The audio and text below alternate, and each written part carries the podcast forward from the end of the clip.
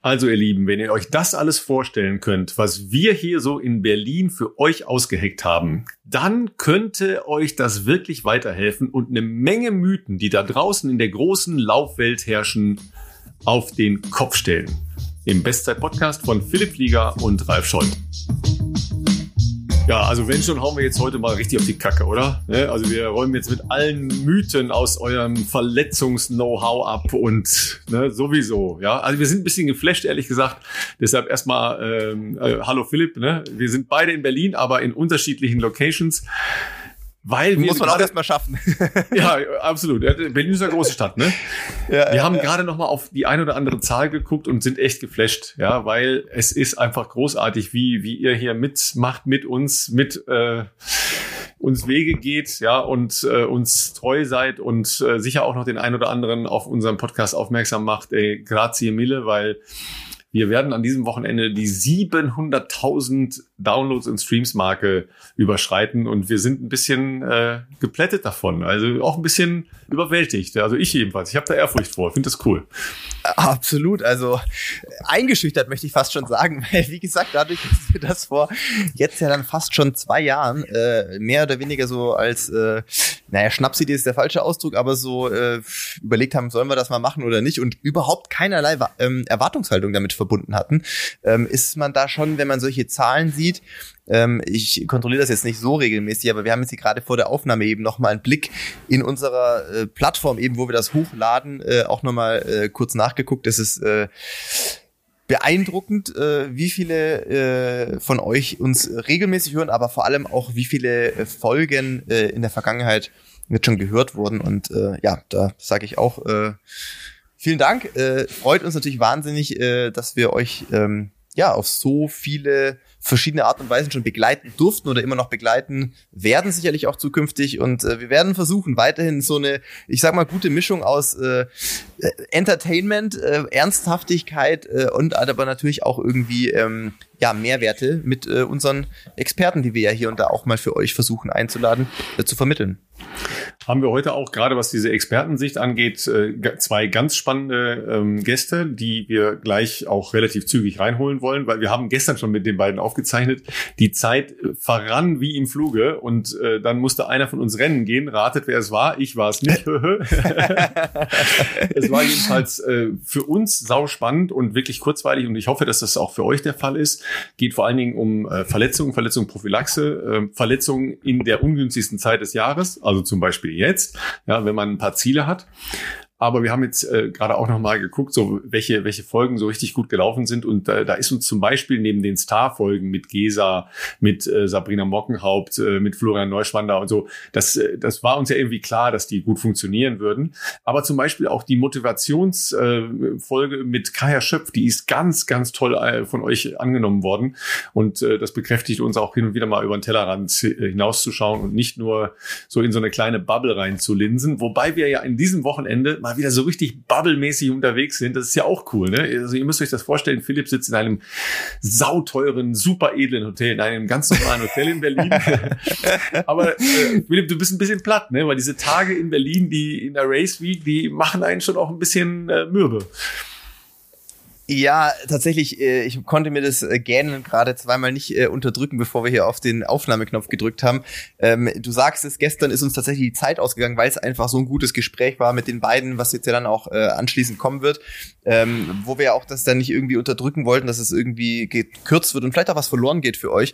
Ähm, aber gleichzeitig ist natürlich so, wenn ich dann mal in Berlin bin, und äh, jetzt ja auch sportlich Berliner bin sozusagen äh, für den SCC beziehungsweise eben auch für ähm, das Pro-Team äh, des Berlin-Marathons. Ich sage das jetzt extra so ein bisschen gedehnt, weil dieses äh, dieser Teamname wird ab Freitag äh, äh, durch einen neuen ersetzt. Wir werden das alles ein bisschen ähm, neu ähm, präsentieren, beziehungsweise hat das Team ja auch äh, neue Athletinnen und Athleten dazu gewonnen. Das Ganze soll auch äh, für die Langfristigkeit nochmal ein bisschen anders strukturiert werden und deshalb, ähm, genau, standen jetzt diese Woche eine ganze Reihe von verschiedenen Events, Workshops, ähm, auch Shootings schon an, beziehungsweise äh, jetzt beginnt dann ab Freitag eben der, sage ich jetzt mal, ganz normale äh, Vorstart äh, Wahnsinn, was natürlich auch die offiziellen Verpflichtungen wie Pressekonferenz, ähm, Interviews und so weiter anbelangt. Und das ist diesmal eben einfach ein bisschen mehr und äh, nebenher versucht man ja noch äh, sein Training auch äh, unterzubringen. Wie gesagt, ähm, gestern war ich im Momsenstadion auf der Bahn für ein Tempoprogramm. Heute Morgen habe ich schon um kurz nach sieben äh, 20 Kilometer im Tiergarten gemacht und dann halt den restlichen Tag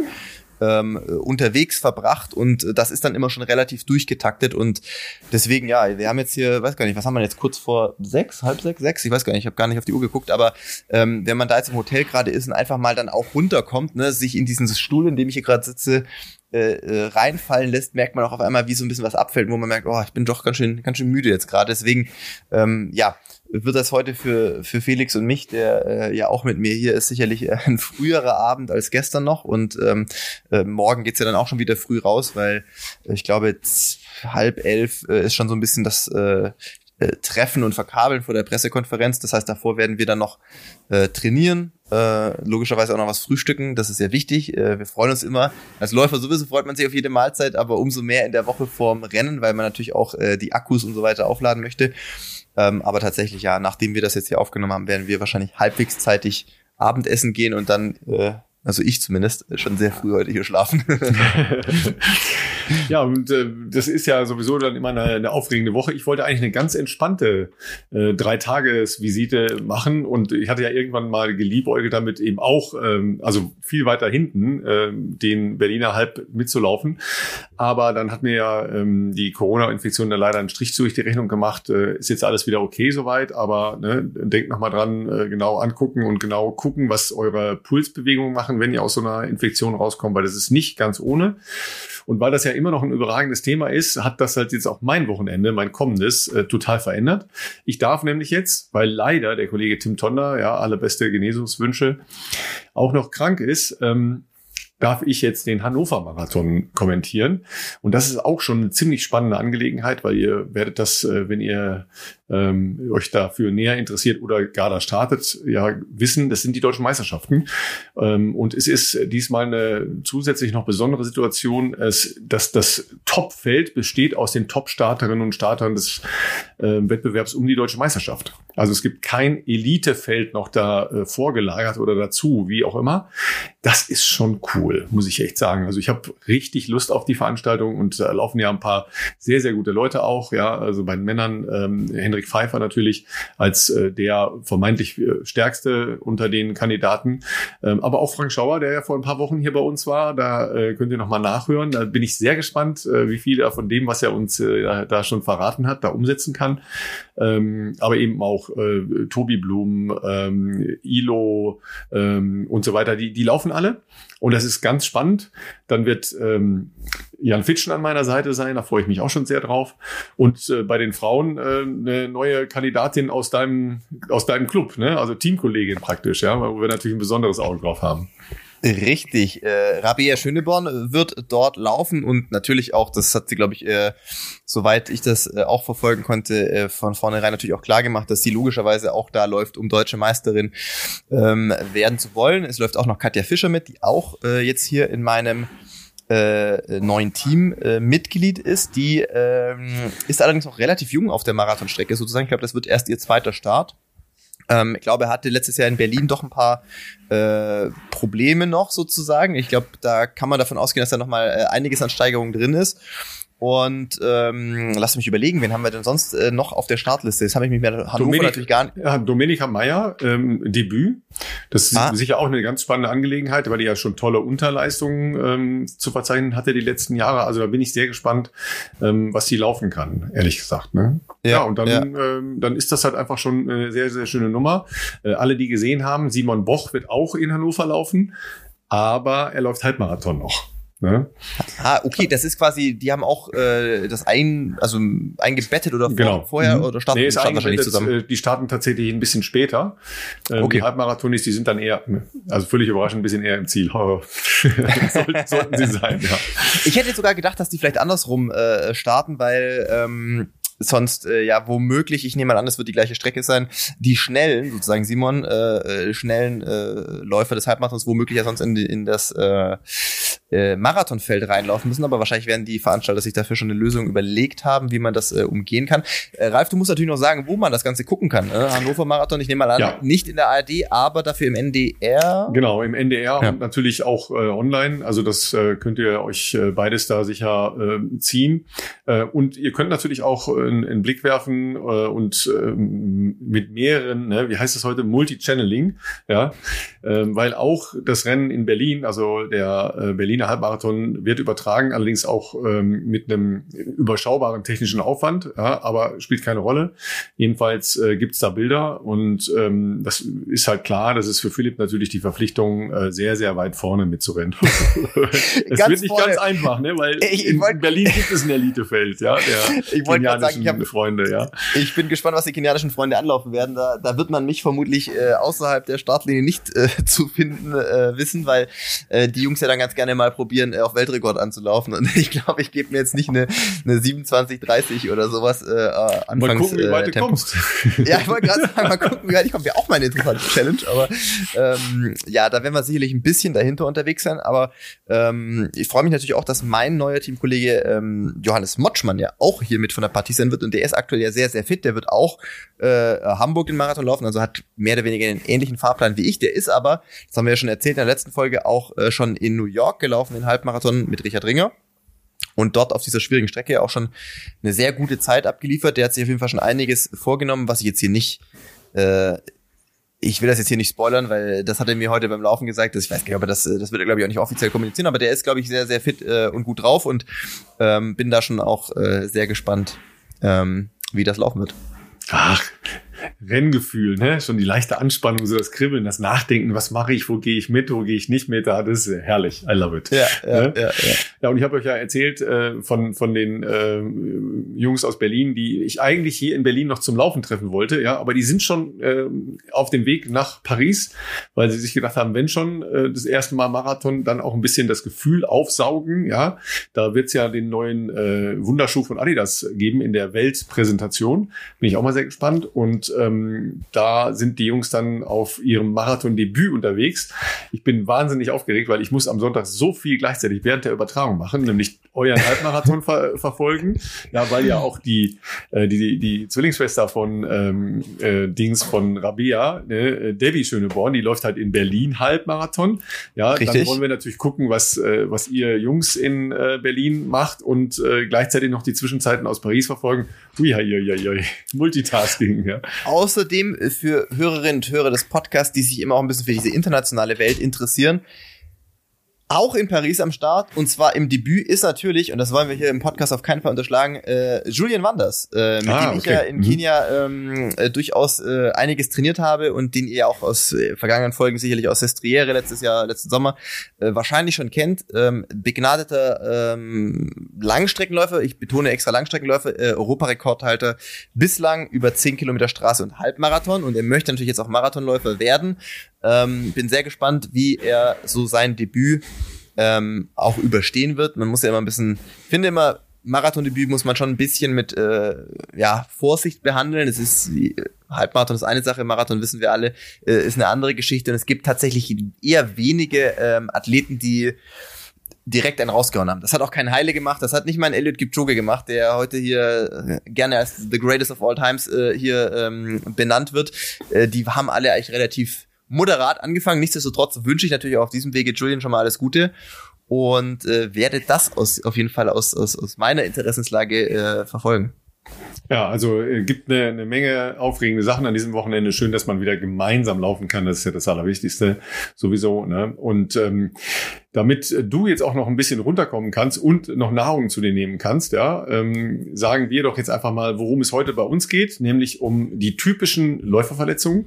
Und ich glaube, wenn, wenn ihr euch das so vorstellen könnt, was unsere beiden Gäste gleich erzählen, dann ist das wirklich ein unglaublicher Mehrwert für die Verhinderung von bestimmten typischen Laufverletzungen, aber auch, wie man die möglichst rasch wieder loswerden kann. Ja, also ich habe jedenfalls gestern eine Menge gelernt, obwohl ich mich leider schon mit relativ viel befassen musste. Philipp sich mit noch mehr befassen musste. leider, ja. Praktisch, ne, wir gehen praktisch nochmal so die Verletzungshistorie von Philipp aus der gesamten Karriere durch. Und ähm, also ich fand das gestern schon wirklich beeindruckend und ich bin, bin ganz gespannt auf die beiden, ähm, wie ihr darauf reagiert.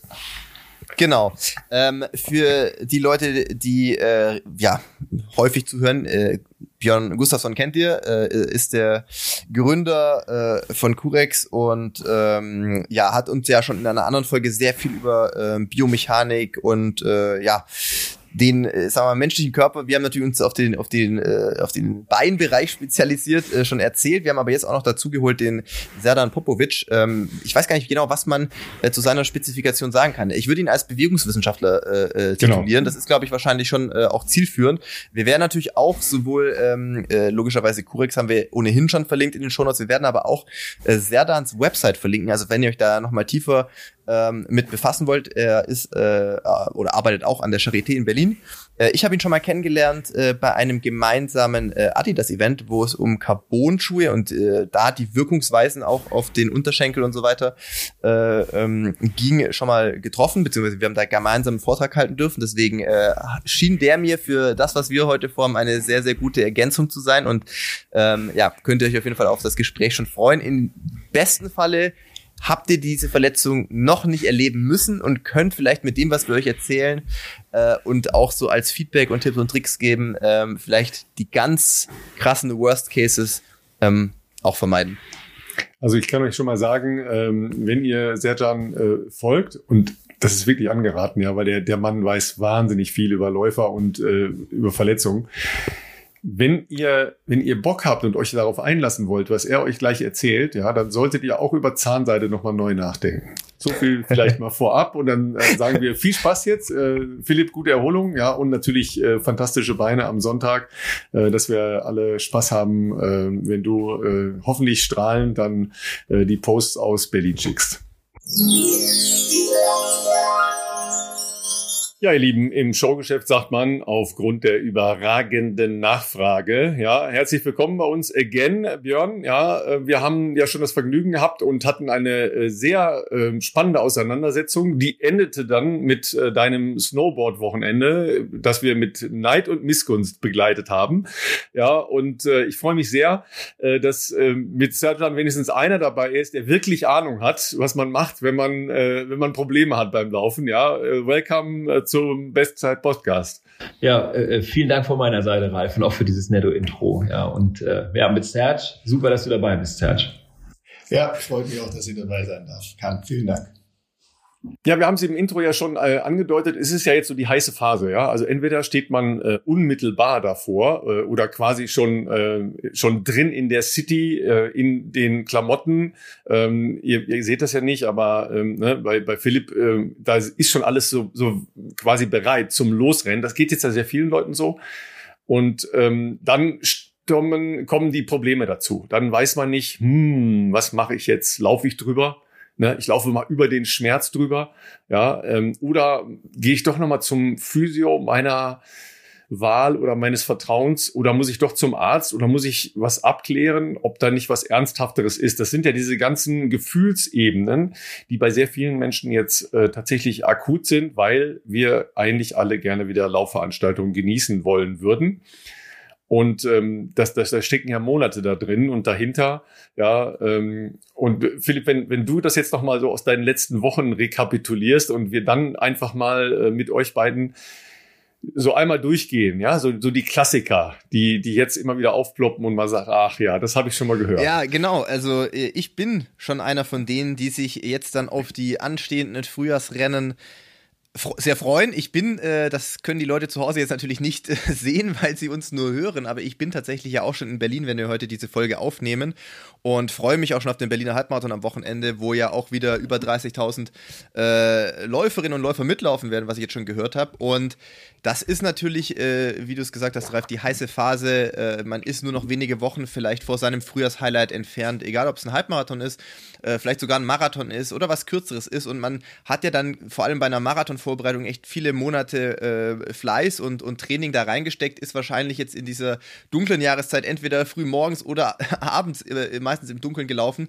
Und dann ist es natürlich extrem frustrierend natürlich, das kann ich sehr gut nachvollziehen, wenn dann zum Beispiel jetzt irgendwelche Wehwehchen auftauchen und man eigentlich seinen Trainingsplan äh, unterbrechen sollte, aber man nicht möchte, man möchte dann auch den Wettkampf laufen und ähm, ja, ab und an trifft man dann, glaube ich, auch äh, rückblickend betrachtet irrationale Entscheidungen, die äh, die Problematiken ja in der Regel nicht besser machen. Und da bin ich, glaube ich, auch ein gutes Beispiel. Äh, zwar jetzt vielleicht aus beruflicher Sicht äh, Laufen nochmal eine andere Bedeutung bei mir, aber äh, ich kann auf jeden Fall sagen, in den letzten 15 Jahren, das reicht nicht mal, habe ich äh, zu äh, sehr, ja, sehr häufig, glaube ich, die falsche äh, Entscheidung getroffen, nämlich dann immer gedacht, naja, es tut nur weh, man kann schon über den Schmerz drüber trainieren und das äh, mündete bei mir ähm, dann über die ganzen Jahre auf jeden Fall auch in einer Vielzahl von diesen klassischen äh, Laufverletzungen, über die wir heute auch äh, eben mit Björn und mit Serge sprechen wollen. Genau, super, super Überleitung eigentlich. Ähm, und da würde ich mal anfangen. Wir haben uns, also Sergio und ich haben uns jetzt nochmal viel Gedanken gemacht, was sind so die Big Five bei den Laufverletzungen? Vielleicht können wir euch das mal irgendwie im Überflug nennen. Also wir wollen jetzt äh, durch die Plantarfasziitis durchgehen. Das ist also so ein Schmerz, häufig so ein steckender Schmerz an der Fußsohle. Wow, haben also schon ganz, ganz viele gehabt. Und der ist eigentlich kaum abzugrenzen und, und mündet auch immer in die Archälodynie. Oder auch, ich glaube, das kennen auch super viele, in so ein Hartspann der Muskulatur der Wade. Wenn die Wade auf einmal so, wow, wenn das Ding so zuschnappt, was kann der Grund dafür sein?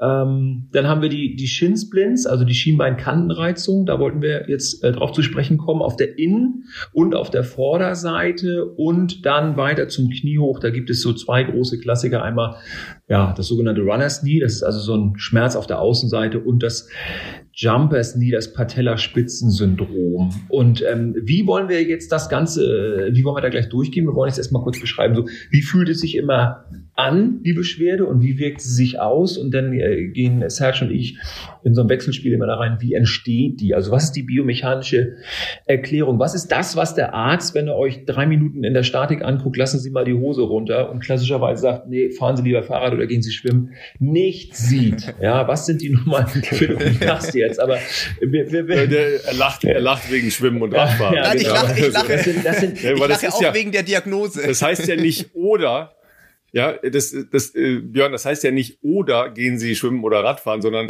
und gehen Sie schwimmen oder Radfahren. So, okay. Ja, muss ich dir ja nicht erklären. Ja. ja, und dann ist die große Frage, Ralf, ne, kann ich damit noch am Wettkampf teilnehmen oder überhaupt ja. noch laufen? So dieses Ding. Ja, ja, oder oder genau. das ist ja die Hauptfrage. Kann ich da oder ist dann oder bricht da was? Ja, geht da was kaputt?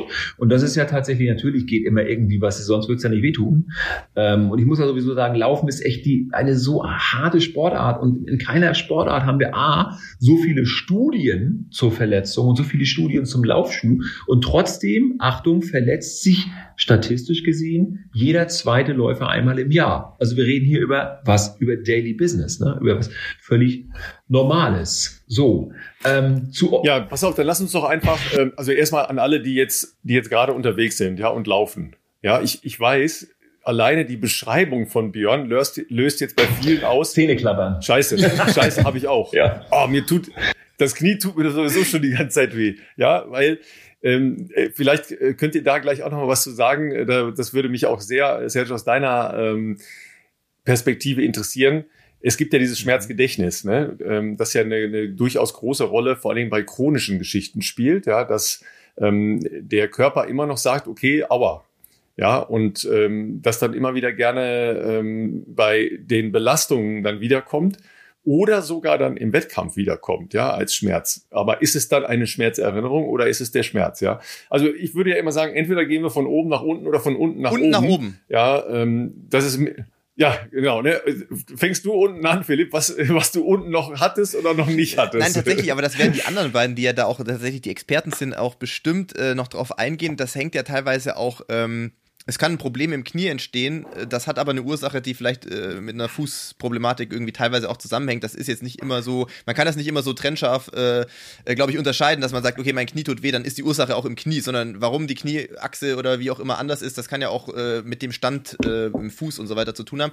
Dazu können aber sicherlich Björn und Serge das sehr viel präziser und besser ausdrücken als ich. Aber ich würde sagen, wir fangen am besten noch unten an. Ähm, und Plantarfasziitis, das hört sich jetzt vielleicht für den einen oder anderen zu Hause Diagnose äh, sehr technisch an. Das ist der klassische Schmerz, äh, sage ich jetzt mal, in der Fußsohle sehr äh, äh, einfach ausgedrückt und das hat oft mit dieser Sehnenplatte zu tun, die eben den kompletten Fuß, die Fußunterseite sozusagen äh, ausfüllt und auch den, den, das Fußgewölbe spannt, sofern man noch ein Fußgewölbe hat. Und, ähm, und das wird halt auch gerne ähm, durch das Laufen natürlich auch gefordert, ist ja klar. Und da spielen natürlich äh, Faktoren wie, was für eine, was für Laufschuhe habe ich, wie gut passen die zu meinem Fuß, nutze ich äh, Einlegesohlen oder nicht, die das vielleicht auch unterstützen können, eine große Rolle. Und ähm, ja, dadurch, dass das äh, ja dann irgendwo auch an der Ferse ansetzt, hängt das auch sehr stark, wie das ja Björn am Anfang schon gesagt hat, oder hängt gerne auch dann mal direkt mit einer Achillessehnenproblematik zusammen.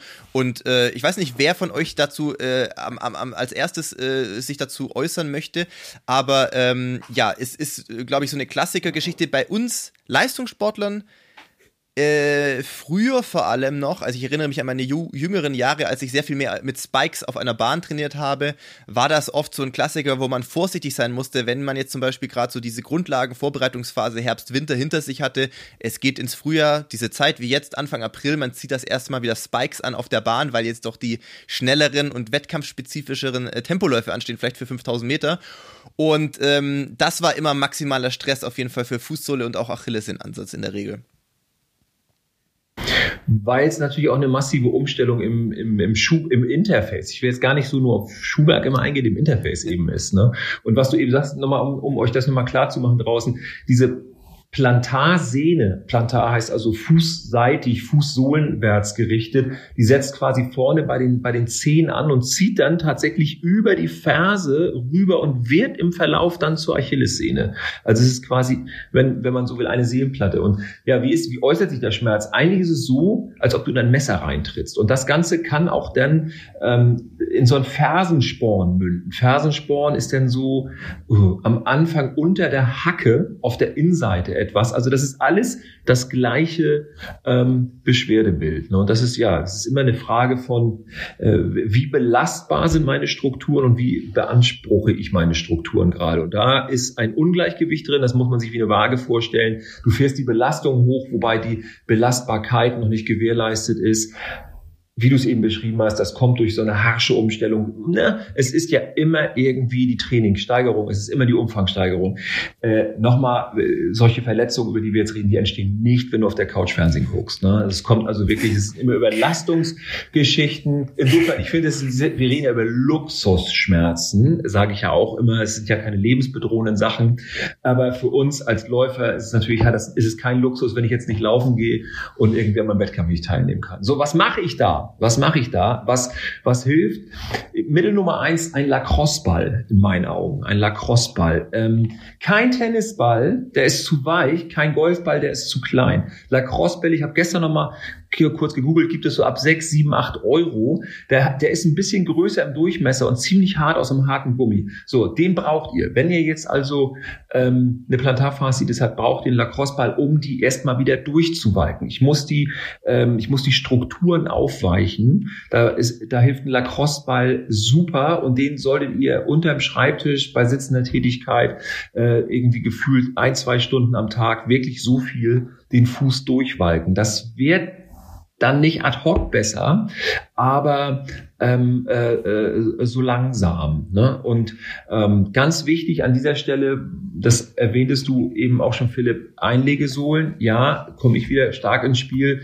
Ähm, und da müssen wir wirklich, wir müssen die Fußstatik an dieser, also diese ähm, Plantarfaszitis hat jetzt gar nicht unbedingt was mit den darüber liegenden Strukturen unbedingt zu tun. Das ist also wirklich eine sehr lokale Geschichte und da helfen definitiv Einlegesohlen und da kann ich halt euch wirklich nur ans, ans Herz legen, geht bei uns auf die Seite curex.com, haben wir auch noch das Gewinnspiel mit dem Bestzeit. Ein Euro spenden wir pro Kauf. Und äh, wir haben eine ganz tolle KI, die euren Fuß automatisch vermisst, ähm, damit drauf. Äh, und außerdem ganz wichtig, 30 Tage Rückgaberecht. Also ihr könnt jederzeit die Sohle, wenn die euch nicht gefällt, innerhalb von 30 Tagen zurückgeben. Also keine ähm, ja überhaupt gar kein Risiko, das er eingeht. So, das kurz Werbeblock unterbrochen.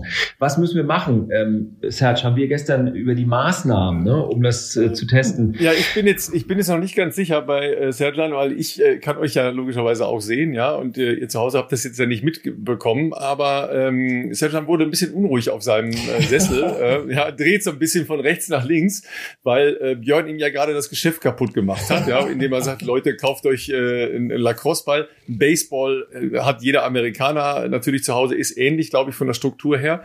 Ja, äh, kauft euch einen Ball, dann wird das schon wieder. Ja, aber, ähm, aber die Leute kommen ja zu dir und äh, wissen gar nicht erstmal, was sie überhaupt machen sollen. Ja, vor allen Dingen, es tut halt weh und im Zweifel bei jedem Schmerz, selbst beim Gehen. Ja. Mhm.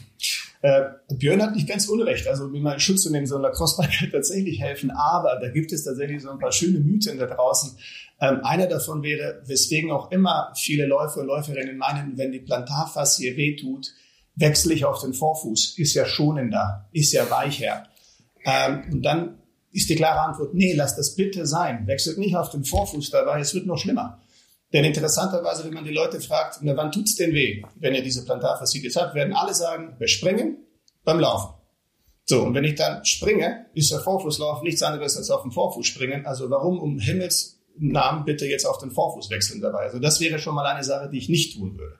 Die zweite Sache, die sehr, sehr, sehr oft gemacht wird, aber zumindest bei dieser Plantarfaszitis negative Ergebnisse hat, wenn ich endgradig anfange zu dehnen.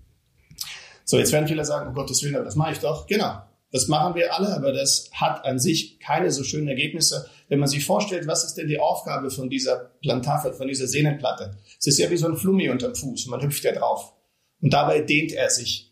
Also dieser Flummi dehnt sich dabei, er nimmt Energie auf. Und der setzt hinten eine Ferse an. Und es tut weh, weil er sich zu viel dehnt und überdehnt. Oder was Philipp sagte, vielleicht gibt es ja an Seite, von der Seite gesehen, überhaupt kein Längsgewölbe mehr. Sprich, wir treten den platt. Was machen wir dann? Bei einer Platte, die wir überdehnen während des Laufens? Wir dehnen. Also etwas Überdehntes zu dehnen, schließt sich ein wenig aus. Das heißt, das Ziel sollte es sein, diese Sehnenplatte kräftiger zu machen, damit sie den immer wieder stupiden vorkommenden Impacts von oben standhalten kann und sich eben nicht so viel dehnt. Das heißt, man darf die Kraft in dieser Sehne nicht vernachlässigen. Und das ist etwas, was grundsätzlich sehr wichtig ist, dass wir da Kraft durchleiten. Wir kennen alle diese exzentrische Treppenstufenübung, wo wir auf einer Treppenstufe stehen und dann die Ferse ablassen.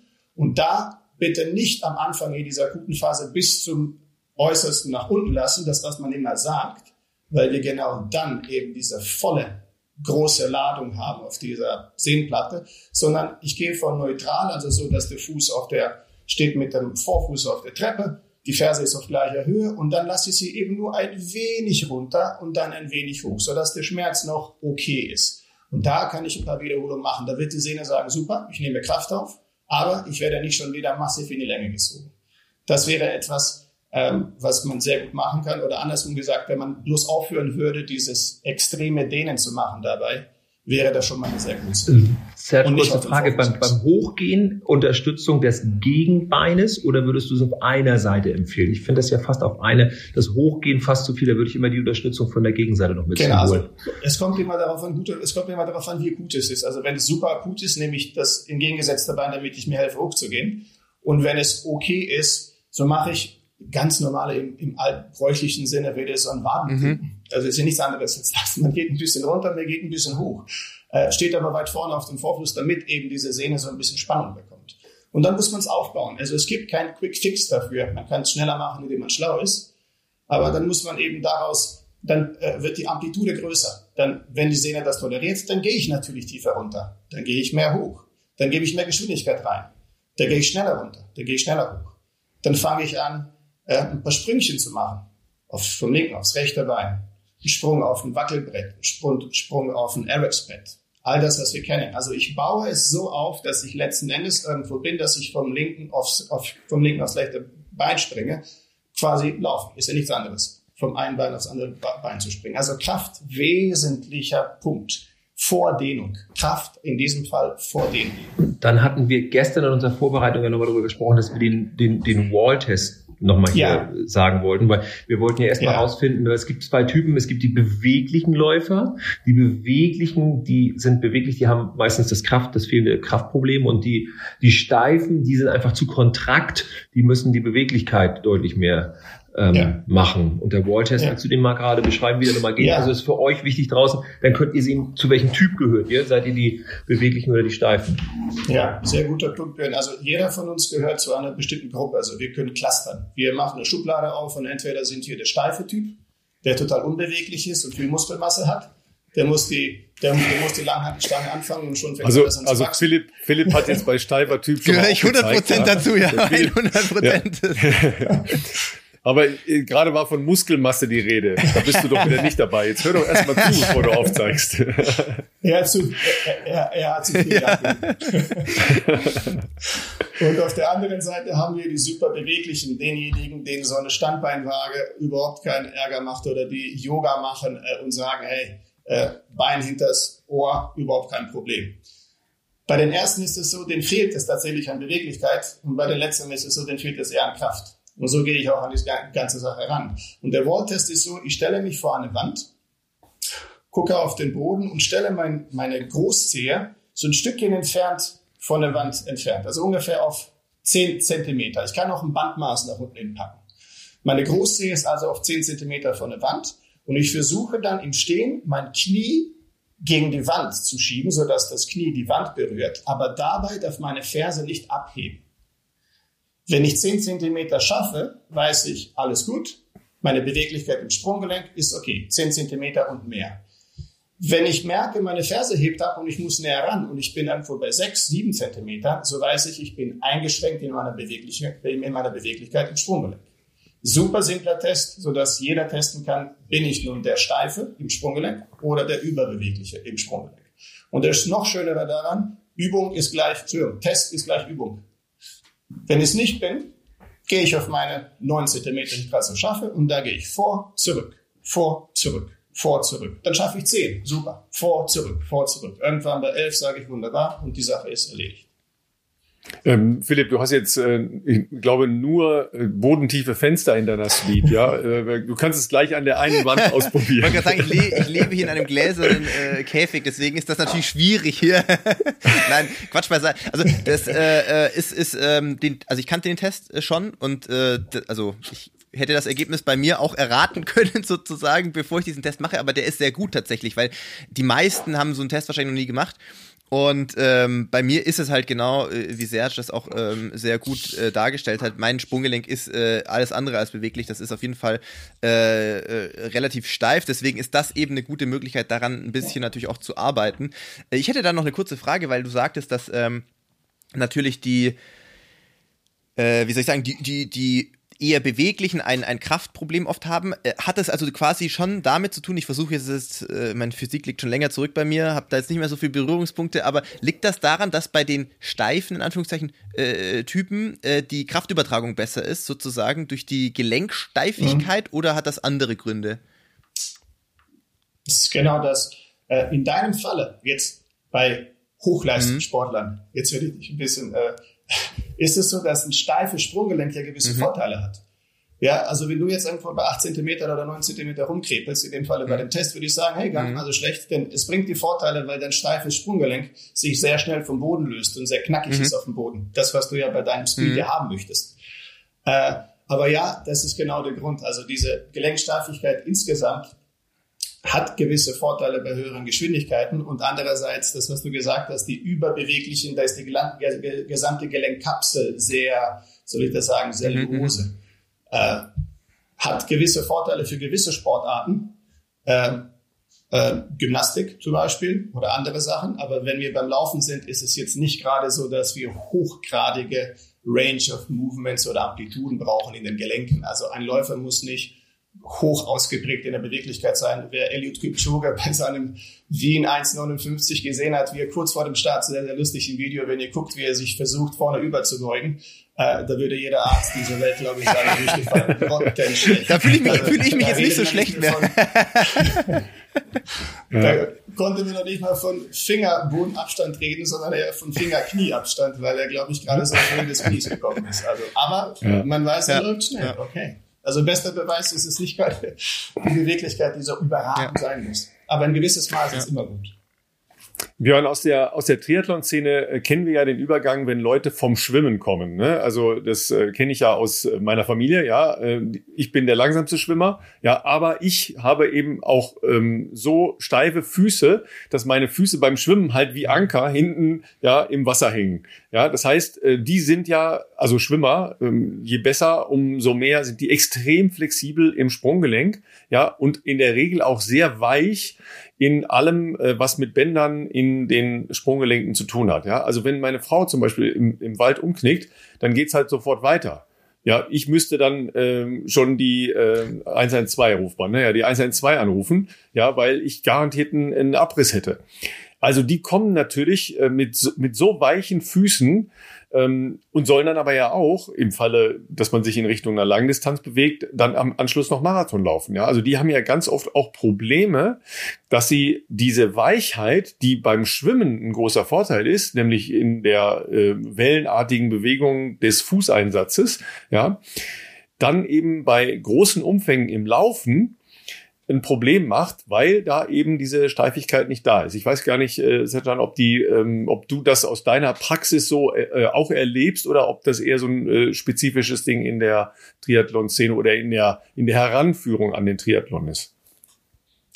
Björn, magst du? Also, genau, also das, was du, was du sagst, Ralf, da hast du völlig recht. Ich habe früher in der, ich bin extrem beweglich im Sprunggelenk, ähm, habe da, kann also sehr gut überstrecken, ist jetzt ja genau die andere Richtung, von der wir eben gesprochen haben. Also ich, ich strecke das jetzt aus, ich beuge es nicht an, beim Schwimmen muss es eben strecken ähm, und habe früher unheimlich viel Probleme gehabt mit Umknicken. Ne? Also mit dem ganzen Thema, wenn ich auf Waldboden gelaufen bin, bin äh, super häufig umgeknickt. Das habe ich heute jetzt nicht mehr. Man wird im Alter ja ein bisschen kompakter.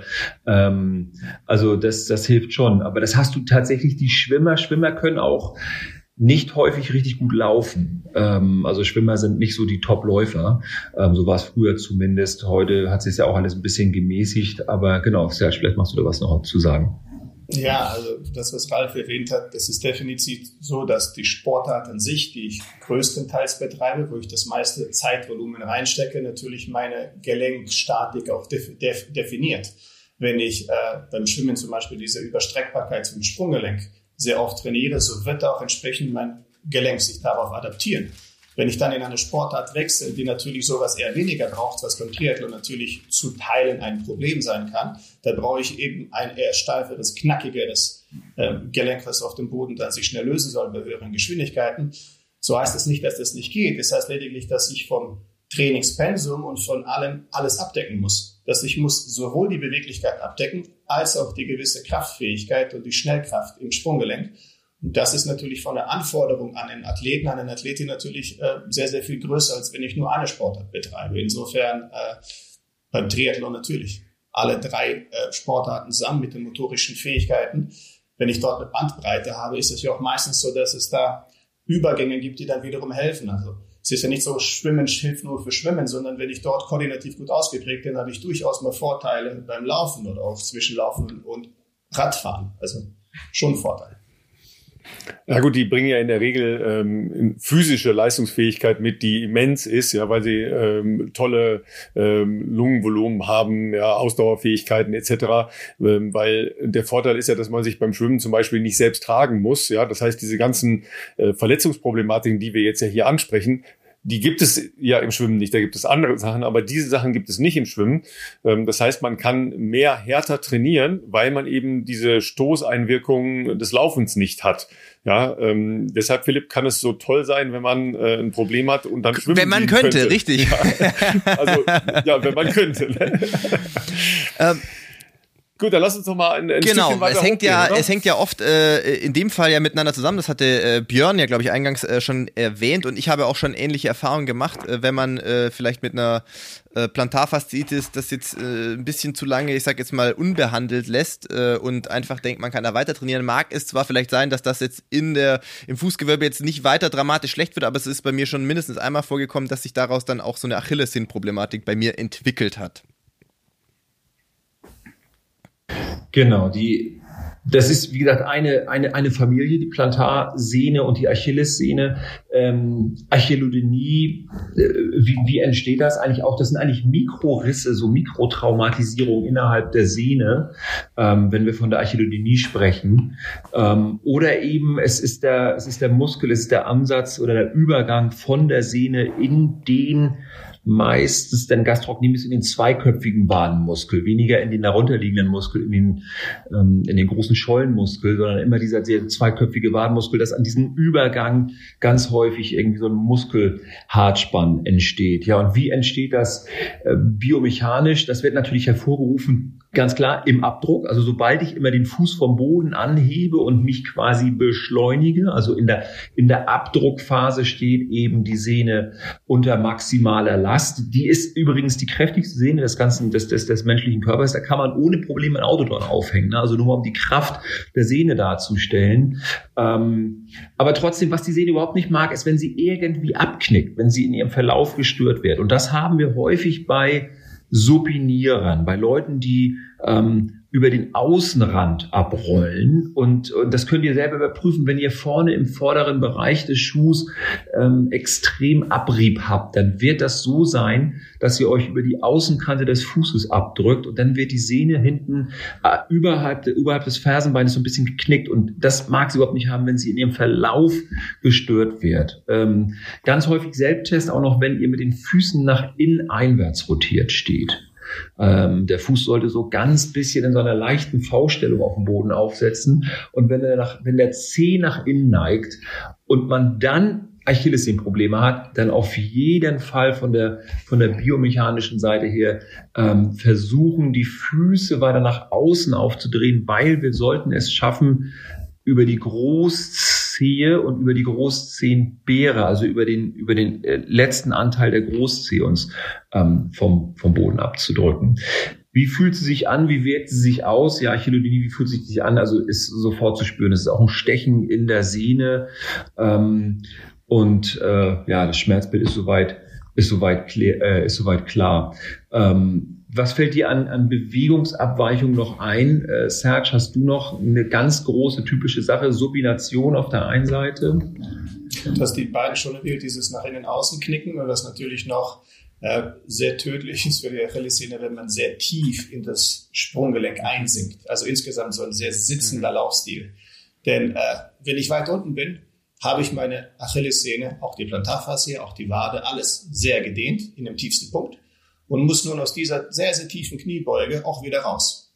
Und das ist einfach nur verdammt viel Arbeit, die unnötig ist, weil ich eigentlich nicht so tief einsinken sollte. Und wenn ich eine Achillessehne natürlich sehr fordere, durch diese sehr tiefe Einsinken und dann aus dieser ungünstigen, tiefen Phase sich wieder rausdrücken, so mag sie das vielleicht ein paar tausend Mal machen, was wir sehr schnell sammeln, aber sie wird das sicherlich über die 10, 20.000 Mal äh, eher wenige mögen, die wir dann im Training sammeln.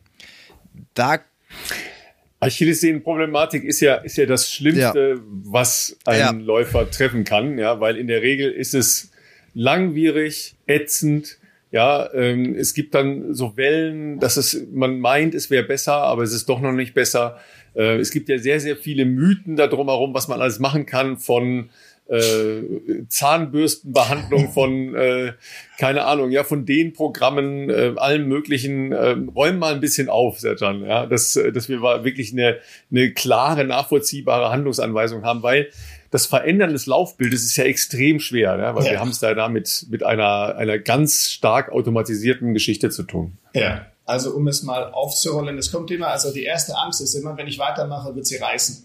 Ich glaube, die, habe ich, die Frage habe ich zehntausend Mal gehört. Und die, die beruhigende Antwort ist, nee, wenn sie schon vorher wehtut, wird sie allermeistens nicht währenddessen reißen. Das klingt erstmal äh, nicht intuitiv, aber die, die meisten spontanen Achillessehnenrupturen passieren bei ganz banalen alltäglichen Aktivitäten. Ich gehe zum Kühlschrank, drehe mich, papp.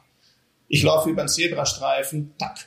Und dann sagt jemand oder sagen die meisten, das fühlt sich so an, als ob mir jemand von hinten reingetreten ist. Äh, und da dreht man sich um und da ist gar keiner. Äh, insofern, äh, das sind so die spontanen Rupturen und die sind meistens vorher nicht so schmerzbedingt. Das heißt, wenn ich Schmerzen habe, ist das, obwohl sich das jetzt blöd anhört, ein sehr gutes Zeichen, was das angeht, weil es ein Zeichen ist, da ist eine Überlastung im Gange. äh, Vorsicht, fahr runter oder ändere irgendwas. Und jetzt die Frage, was tue ich damit? Schon wieder der Klassiker, der super oft empfohlen wird, denen. Ja, uns wieder endgradig. Also gehe ich schon wieder bei einer, Björn hat es schon gesagt, die wird geknickt ums Eck, nach außen oder nach innen und dann komme ich da mit einer massiven Dehnung einher. Bringt meistens eine sehr kurzfristige mhm. Besserung, ohne Frage, aber langfristig kommt da nichts mehr rum. Weil diese Sehne schon wieder, wenn ich das, was ich erwähnt habe, diese Lauftechnik oder mein Schuhwerk oder die ganze Bewegungsablauf nicht ändere, so wird sich da nichts tun. Es gibt eine klare Belastung, die ich von außen reinführe und es gibt meine Widerstandsfähigkeit der Sehne. Jetzt kann ich schauen, was ich tue. Ich kann meine Widerstandsfähigkeit verbessern, indem ich sage, ich lehre meine Sehne mehr Kraft und mehr Beweglichkeit äh, äh zu speichern, zu haben. Ich kann aber auch von der anderen Seite sagen, hey, wie wäre es denn damit, wenn ich mein, ich weiß, das ist jetzt schon wieder ein schwieriges Thema, aber so schwierig eigentlich auch nicht meine Lauftechnik so zu ändern, dass ich der Sehne eigentlich nicht immer so ein brutales, so einen brutalen Impact gebe. Und das, worüber ich jetzt spreche, ist im Grunde genommen der klügere Weg. Denn äh, eine Sehne so resistent zu machen, dass sie so eine unglaublich tiefe Kniebeuge mit dem nach innen knicken äh, tatsächlich widerstehen kann, das ist eine unfassbar langwierige Arbeit und unglaublich viele Stunden, die, die ich damit verbringen muss. Bei exzentrischem Training, dieses exzentrisch-konzentrische Training wäre wieder das, was man tun würde. Und auch da in diesem Falle wieder, wie bei der Plantarphase hier, bitte anfangs nicht endgradig unten anfangen, sondern schon wieder nicht so tief rein, von da aus hoch und runter. Und da müsste ich in der Lage sein, so eine 20er Wiederholung einbeinig zu machen. Äh, und wenn die, jetzt werden viele sagen, einbeinig 20, da scheitere ich auf jeden Fall. Genau. Und da ist das Problem, was die Widerstandsfähigkeit angeht. Ich kann nicht erwarten, dass ich gerade mal sechs, sieben Wiederholungen schaffe, aber gleichzeitig einen Halbmarathon laufe mit einer Lauftechnik, die, sage ich mal, ich will jetzt keinem zu nahe kommen, suboptimal ist. Und dann im Endergebnis erwarte, oh, meine Achillessehne wird mir dankbar sein. Wird, wird sie eher weniger. Dann gibt es aber noch andere Sachen äh, und äh, äh, Björn, du hast doch eine schöne Erfahrung gehabt äh, mit einer Nadel. Ja, ja, genau. Erstmal Lauftechnik nochmal ganz wichtig. Die Achillessehne Vorfußlaufen ist keine Entlastung. Also wenn, wenn, wenn du Vorfußläufer bist und Achillessehnenbeschwerden, egal in welcher Ausprägung hast, auf jeden Fall eher auf den Rückfußlauf zu gehen. Nun sind auch viel weniger Leute sowieso aktive Vorfußläufer, aber Vorfußlauf und Achillesdonie geht immer zusammen, ist immer gepaart. Deshalb auf jeden Fall da die die äh, Lauftechnik äh, wechseln. Ja, die was kann man was kann man noch machen? Ich habe zum Beispiel meine Story war 2019 New York Marathon hatten wir ja im Vorgespräch besprochen. Reise war gebucht, du konntest daran teilnehmen und äh, fünf Wochen vorher habe ich auf einmal diese Achillessehenschmerzen oben tatsächlich in diesem Muskelübergang und dann bin ich zum Physio geraten, der so Dry Needling gemacht hat. Und das sind so lange Nadeln, die da an so Trigger an die Schmerzpunkte gesteckt werden. Das ist auch nochmal eine Erfahrung. ähm, ja, das ist in jedem Fall eine Erfahrung. Das ist also, wenn, wenn, wenn die Nadel da so eindringt, dann macht das sind so ganz kleine Nadeln und dann, äh, dann, dann wird der Muskel so angetriggert, genau an, den, an, so einem, an so einem Schmerzpunkt. Also du schwitzt, so hast du noch nie geschwitzt. Ne? Und dann kannst du erstmal auch 24 Stunden kaum gehen. Ähm, aber mir hat's super geholfen. Aber Achtung, ich würde das wirklich nur ähm, mit jemandem machen, der wirklich mit Ryan Healing und selbst in der Physiotherapie-Ecke wird das, die einen sagen super, die anderen sagen nicht so super. Ähm, ich glaube, jeder muss da so seinen eigenen Weg finden. Ähm, Stoßwelle machen Ärzte, wird auch häufig gemacht. Stoßwellentherapie haben Serge und ich im Vorfeld auch so, ja, kann man probieren. Meine Erfahrung, Philipp, du hast da sicherlich auch schon ein bisschen Achillessehne gehabt. Ja, hat jetzt nicht also Stoßwelle, bei mir. Ne? Also ich habe es noch nie an der Achillessehne gehabt, aber ich habe es mal an der, an der Fersenproblematik beziehungsweise auch so plantar Fasziitis mäßig gehabt und es war gehörte auf jeden Fall zu den schmerzhaftesten Erfahrungen, die ich in meinem Leben gemacht habe, wenn das so was Akutes ist. Hat bei mir damals auch ich will das jetzt nicht schlecht reden, hat vielleicht auch bei manchen Leuten schon geholfen, aber bei mir war das jetzt, glaube ich, nicht der Gamechanger, der mich da wieder auf die richtige Spur gebracht hat. Ähm, was ich vorher noch kurz, da wollte ich euch aber nicht unterbrechen, auch sagen muss, ähm, äh, exzentrische Treppen, also an der Wad Wadenübungen äh, an der Treppe, wo wir, wo Serge vorhin schon ja sehr äh, bildlich beschrieben hat, wie das durchzuführen ist, also an dieser Treppenkante. Das ist für mich was, was äh, bei mir tatsächlich Achillessehnenprobleme äh, dann auch langfristig äh, in den Griff bekommen hat. Es gibt natürlich, das ist immer auch eine Typfrage, es gibt total viele Ansätze, die wahrscheinlich auch helfen können, aber was Serge gesagt hat, ist ja, dass nur das Dehnen verändert ja nichts, weil dein Laufstil ist so, wie er ist, wenn du daran nicht arbeitest und dann bringt vielleicht langfristig, also langes oder tiefes Wadendehnen vielleicht kurzzeitig eine Linderung, weil es vermeintlich irgendwie, keine Ahnung, auch wenn es auch nur Rezeptoren sind, irgendwie die Spannung sozusagen rausnimmt. Ähm, aber das ändert ja nichts. Also es wird ja dadurch nichts verändert. Das geht ja dann irgendwann wieder zurück und du läufst wieder und zack ist es dann irgendwann da. Und das hat oft auch äh, mit einem ist mit einem Kraftthema verbunden. Und äh, als Vorfußläufer, der ich nun mal bin, gehöre ich halt auch zu dieser, ich sage jetzt mal in Anführungszeichen, Risikogruppe, die natürlich äh, im Alltag, egal ob ich jetzt einen Viererschnitt laufe oder einen Dreierschnitt, äh, ich bewege mich halt eigentlich sehr viel auf dem Vorfuß, sage ich jetzt mal. Das ist bei mir natürlich jetzt über viele Jahre auch konditioniert. Ähm, Heißt aber nicht, dass man da nie mal äh, auch ein Problem mit der Achillessehne bekommt. Und Achillessehne ist immer so ein bisschen, äh, das ist, hat jetzt gar keinen medizinischen Background, aber ist für mich immer so ein bisschen das Kreuzband des Läufers. Also wenn du da mal massiv Probleme bekommst, so wie die Fußballer. Äh, Kreuzbandfußball ist ja auch so ein Thema, da ist ja die Frage, ob das nochmal so richtig wird mit der langfristigen Karriere. Ähm, und bei Achillessehnen, wenn sich das mal richtig manifestiert hat, weil man halt das zu lax äh, betrachtet hat, nicht ernst genommen hat, nichts dagegen gemacht hat und einfach drüber gelaufen ist. Ich kenne nicht wenige Kollegen äh, meiner Zunft, die das dann halt nie mehr so richtig losgeworden sind, leider. Und deshalb äh, war bei mir auch immer, das hat mir auch vor Jahren mal ein Physiotherapeut gesagt, ich habe da noch nie davon gehört, von dieser exzentrischen Waden Übung. Äh, das ist mein Go-To-Ding. Wenn ich ein bisschen was merke an der Achillessehne, nicht an der Wade, sondern wenn ich das Gefühl habe, ah, Szene fühlt sich gerade ein bisschen komisch an irgendwie, mache ich sofort wieder regelmäßig einfach äh, dreimal, gut, bei mir ist das jetzt konditioniert, vielleicht muss man mit weniger anfangen, aber so dreimal 15 und wenn es akut ist, auch wie Serge gesagt hatte, immer mit dem äh, guten Bein, in Anführungszeichen, unterstützen zunächst mal. Weil wenn das akut ist, ist es nicht angenehm. Auch nicht, wenn du das einbeinig machst, sage ich jetzt mal. Aber das hilft halt relativ gut, auch die Sehne durch die Sehnenscheide durchzuziehen, dass da nichts verklebt, versulzt so. Ähm, das ist ja schon mal wichtig, dass da auch dann keine, keine Schwellung ist oder dass die sich dann wieder auflöst. Und äh, gleichzeitig äh, mobilisiert das alles und kräftigt vor allem aber auch diese Wade. Und das hat mir tatsächlich geholfen. Ich hatte ein einziges Mal immer mal wieder so Wehwehchen, das gehört natürlich irgendwie bei mir zum Job dazu, aber ich hatte einmal wirklich drei Monate richtige Achillessehnenprobleme und das war für mich echt die schlimmste von all den Laufverletzungen, die ich hatte, die schlimmste Verletzung. Einerseits, weil das mental mich total belastet hat, weil ich nicht wusste, ob das nochmal wird. So im Sinne von, nicht, dass die Achillessehne abreißt, aber ob das nochmal wieder richtig okay wird, weil man halt, wie gesagt, Kollegen auch kennt, bei denen es nicht mehr wurde. Und ähm, weil dieser Schmerz so, ja, es ist schwer zu beschreiben, wenn man es noch nie hatte, aber es ist extrem, es ist so ein unangenehmer Schmerz, sage ich jetzt mal. Nicht, dass es jetzt so krass wehtut, aber es ist immer da, wenn du eine Treppe runtergehst, wenn du, und es ist so, das geht so durch Mark und Bein. Also das ist wirklich einer der unangenehmsten, äh, ähm, weiß ich nicht, ich will jetzt keine, ich will jetzt nicht Verletzungen miteinander vergleichen, aber wenn du eine Stressfraktur im, im, im Schienbein hast, finde ich, ist okay, tut weh, aber ein Achillessehnen-Ding, das ist echt eklig.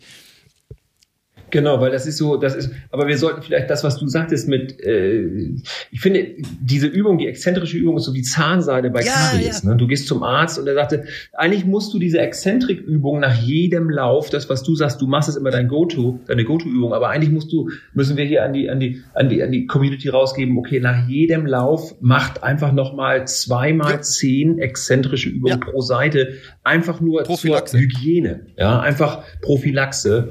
Ähm, und die Übung, ich glaube, wir haben sie noch nicht richtig beschrieben, Serge. Ich glaube, vielleicht sollten wir das mal, weil das ist ja so eine enorm wichtige Übung, für die es so wahnsinnig viele gute Studien über die letzten Jahre gab. Und die, ähm, das ist wirklich der Problemlöser bei Chalodynie. Also nochmal vielleicht, ich versuche sie zu beschreiben. Ihr stellt euch mit beiden Füßen, Vorfuß im Schuh, barfuß klappt das nicht, ihr müsst den Schuh dafür anhaben, mit dem Vorfuß auf die Treppe, pumpt dann euch nach oben mit beiden Beinen und dann nehmt ihr das nicht betroffene Bein hoch und senkt euch nur auf dem betroffenen Bein wieder tief ab, dass die Ferse runterkommt. Nicht endgradig bis ganz nach unten, aber ihr haltet dabei natürlich die Spannung in der Muskulatur. Das nennt man diese Exzentrik, also ein Nachgeben unter Last des Muskels. Dann nehmt ihr das in Ordnung Bein, das gute Bein wieder auf die Treppenstufe, hebt euch mit dem wieder hoch, dass ihr in die Ausgangsstellung wieder kommt und dann nehmt ihr das gute Bein wieder hoch und nimmt das betroffene Bein und senkt euch damit wieder ab. Und diese Übung, das ist das Besondere, im akuten Stadium machen. Und wenn es weh tut, okay, die Sehne muss einmal histologisch, also am besten ultraschallmäßig abgeklärt werden, ob die nicht wirklich, wirklich eingerissen ist. Ähm, das obliegt dann euch. Aber äh, dieses auch im, im akuten Stadium muss man das wirklich machen. Also das äh, hilft total. Und wenn es nachher zu leicht wird, kann man einen Rucksack mit drei, vier, fünf Wasserflaschen auf den Rücken nehmen oder das Gewicht irgendwie erhöhen. Aber das Gute ist, man braucht, man arbeitet mit seinem eigenen Körpergewicht. Und die Übung ist, wenn ihr das jetzt damit, wenn ihr damit anfangt, ihr kriegt unheimlich Muskelkater. Immer wenn ich was hab, na, man macht das ja viel zu selten und dann fange ich mal wieder an, habe ich drei Tage teilweise Muskelkater in der Wade. Also weil man denkt, das ist so, so eine banale Übung. Und wie oft dreimal acht Wiederholungen, dreimal zehn, dreimal zwölf, da, da, da müsst, aber macht nicht mehr als dreimal acht am Anfang, sonst haut's euch die Wade raus. Also wirklich, das ist, ähm, Serge, was hast du zu den Wiederholungszahlen? Haben wir vorhin drüber gesprochen. Haut definitiv die Wade raus, vor allem wenn man das zum ersten Mal macht und richtig macht. Ähm, interessanter Aspekt ist, das, was wir gesagt haben, der Schmerz dabei. Viele sagen, vor allem wenn sie akute Phase haben, oh, es tat ein bisschen weh, das kann nicht richtig sein, ich mhm, höre genau. auf. Äh, und um da nochmal die Hilfestellung zu geben, wenn wir uns vorstellen, es gibt eine Schmerzskala von 0, gar kein Schmerz, bis 10, ich liege auf dem Boden und schreie. Das ist 10 tatsächlich. Insofern, wenn jemand zu uns in die Praxis kommt und sagt, ihr habt eine 10 von 10, dann wir, okay, das kann nicht sein, das sind die falsch. Also eine 10 von 10 ist wirklich, ich liege auf dem Boden und schreie. Und da kommt man nicht zu einer Bewegungsdiagnostik, da ist man eh in einer Notfallaufnahme und nicht bei uns. Äh, deswegen, um das nur einzuordnen. Und dann, wenn ich dann übe während dieser Exzentrik und der Schmerz befindet sich irgendwo zwischen einer 0 und 4, 0 und 3, irgendwo da am Anfang, gibt es eine ganz klare Vorgabe, weitermachen. Ihr könnt nicht erwarten, dass die Achillessehne auf einmal mucksmäuschen still ist und sagt, oh, während dieser Übung werde ich jetzt keinen Schmerz auslegen. Nee, sie hat was. Wir tun ja etwas, damit sie nichts mehr hat. Also zwischen 0 und 3, 0 und 4 weitermachen. Wenn es am nächsten Tag dann so eine 5, 6 ist, dann muss ich sagen, okay, stopp, was habe ich am Tag vorher gemacht? Es war zu viel. Also schraube ich ein bisschen runter. Und ganz wichtig an alle, wenn man einer Sehne vollkommene Ruhe gibt, ich meine vollkommene Ruhe, einige neigen ja dazu, Gehhilfen zu nehmen, ergibt das katastrophale Ergebnisse. Wir wissen, dass innerhalb von zwei Wochen absoluter Ruhe die Stiffness der Sehne absolut in den Keller sinkt. Und mit Stiffness meine ich diese gute Steifigkeit, die wir brauchen, damit sie Last aufnehmen kann. Deswegen gibt der Sehne niemals volle Ruhe sondern in konzentrisch-exzentrischer Weise, das, was Björn so schön beschrieben hat, ähm, zwei, drei Serien. Du hast es richtig gesagt, mit acht würde ich anfangen, wenn ich jetzt vollkommener Anfänger bin, mit zwei Serien der acht. Ähm, es ist nicht ermüdend dabei, das ist das Trügerische. Es ist nicht dabei so, dass man sagt, boah, äh, ich schaffe keine mehr, sondern es ist anstrengend, aber nicht mehr. Aber am Tag danach oder äh, 72 Stunden oder 48 Stunden danach kommt die Quittung, da kommt diese tierische Muskelkater. Äh, und dann bei erfahrenen Läufer und Läuferinnen würde ich sagen, dreimal 15 müssen drin sein. Das ist ja. wie Zähneputzen. Ja, das ist Zähneputzen, dreimal 15. Hoch, runter. Und dann auch, wenn es wenig ist, tatsächlich auch die volle Amplitude nehmen. Bloß am Anfang eben würde ich die volle Amplitude nach unten nicht nehmen, weil unten, wenn die Sehne so geknickt ist, kann das in der guten Phase echt blöd sein. Ja, wenn man das ein bisschen länger hat, äh, ich habe mich mal zwei Jahre mit dem äh, Mist rumgequält, ja, dann äh, wird man ein bisschen sozial auffällig, weil man macht dann diese exzentrischen Übungen an der Bordsteinkante beim Warten auf den Zug oder so. Ja, also das, äh, ne, da, äh, da wird man dann ein bisschen merkwürdig. Aber äh, so, so sind wir ja nun mal, dass wir ein bisschen merkwürdig sind schon mal hin und wieder. Ähm, wir stellen, glaube ich, nochmal den Versuch eines äh, gut gemachten äh, Bewegungsablaufes in, äh, in einem Post dar ja, also damit wir euch auch nochmal einen Anhaltspunkt geben. Äh, aber es ist, glaube ich, schon sehr, sehr gut beschrieben. Ich habe noch eine Frage, weil ähm, ich dann in der Folge äh, übergegangen bin, halt auch um diese Stiffness der Sehne, die du eben angesprochen hast, Herr Jan, ähm, noch zu unterstützen mit relativ hohen Gewichten an einem Schlitten eine, eine statische Belastung auf die Sehne zu geben. Ne? Also ähm, nur den, äh, den Vorfuß praktisch an die Schlittenplatte und dann wirklich mit, mit viel Gewicht, ne? also richtig viel Gewicht, ja, also die man äh, im Prinzip nur einmal äh, oder zweimal als Kniebeuge machen könnte, ja, und dann keine Ahnung, 30 Sekunden, ja, um, um der Sehne, nachdem die akute Phase überstanden war mit den entsprechenden Übungen, ähm, eine, eine zusätzliche Stiffness zu verleihen, um eben darauf vorbereitet zu sein, 10 Kilometer, Halbmarathon etc. zu bewerkstelligen. Sehr guter Einwand, Ralf. Also machst es nach den neuesten wissenschaftlichen Kenntnissen rein intuitiv. Ach, fantastisch. Äh, ja, das ist nicht immer der Fall bei ja, uns, ja. ihr Lieben. Ja, also wir haben zu den letzten Folgen wieder äh, Zuschriften bekommen. Äh, wir geben uns Mühe. Ja, wir, wir geben uns Mühe, da ne, up to date zu sein. Das ist tatsächlich sehr up to date. Es gab mal so um die 2000er, 98 kam mir dieses exzentrische Training. Und äh, da war das Wort exzentrik auch in, in der Läuferszene unglaublich verbreitet und ist es nach wie vor. Und seit 2000, ich sag mal 14, 15, 13 und den Dreh, merkt man immer mehr und auch merken wir das Praxis, dass dieses isometrische oder dieses einfach nur, was wir als Krafttraining bezeichnen, das überwindende Krafttraining, eine unglaublich große Rolle spielt. Und zwar mit extrem hohen Lasten. Das heißt, das Gewicht ist tatsächlich so hoch, dass ich sechs bis acht Wiederholungen maximal schaffe und ein, einigermaßen kann man auch runtergehen auf drei bis vier Wiederholungen. Und dann muss es noch nicht einmal überwinden sein, damit ich, damit ich mich tatsächlich nach oben schiebe, sondern das, was du gesagt hast, man stellt sich gegen einen Schlitten, was auch immer, und schiebt einfach nur volle Pulle und jagt dadurch eine enorme Menge von Last in einem Vorfußbereich, so wie der Abdruck aussehen würde, durch seine Achillessehne. Und es bewegt sich dabei auch manchmal nichts, sondern man drückt einfach nur ohne Ende äh, hat einen unglaublich hohen Stellenwert weil, Stellenwert, weil genau diese Art der Ladung dafür sorgt, dass der Querschnitt der Sehne und der Stiffness insgesamt zunimmt und wächst. Und das ist ja das, was wir haben wollen. Das heißt, bei diesen bei allen Sehnenbelastungen ist die Exzentrik ein wichtiger Faktor, aber ein genauso wichtiger ist es einfach nur eine hohe Ladung in geordneter Art und Weise da durchzujagen, äh, damit diese, damit dieser Querschnitt zunimmt. Also nicht nur exzentrisch denken, sondern ebenfalls hohe Ladungen im Sinne von wenig Wiederholungen, dafür sehr, sehr viel Last. Und es wird nichts passieren. Eine Sehne kann das. Björn hat es gesagt, da kann man ein Mittelklasse-Auto äh, dranhängen, da passiert nichts. Wir haben manchmal sehr viel Angst.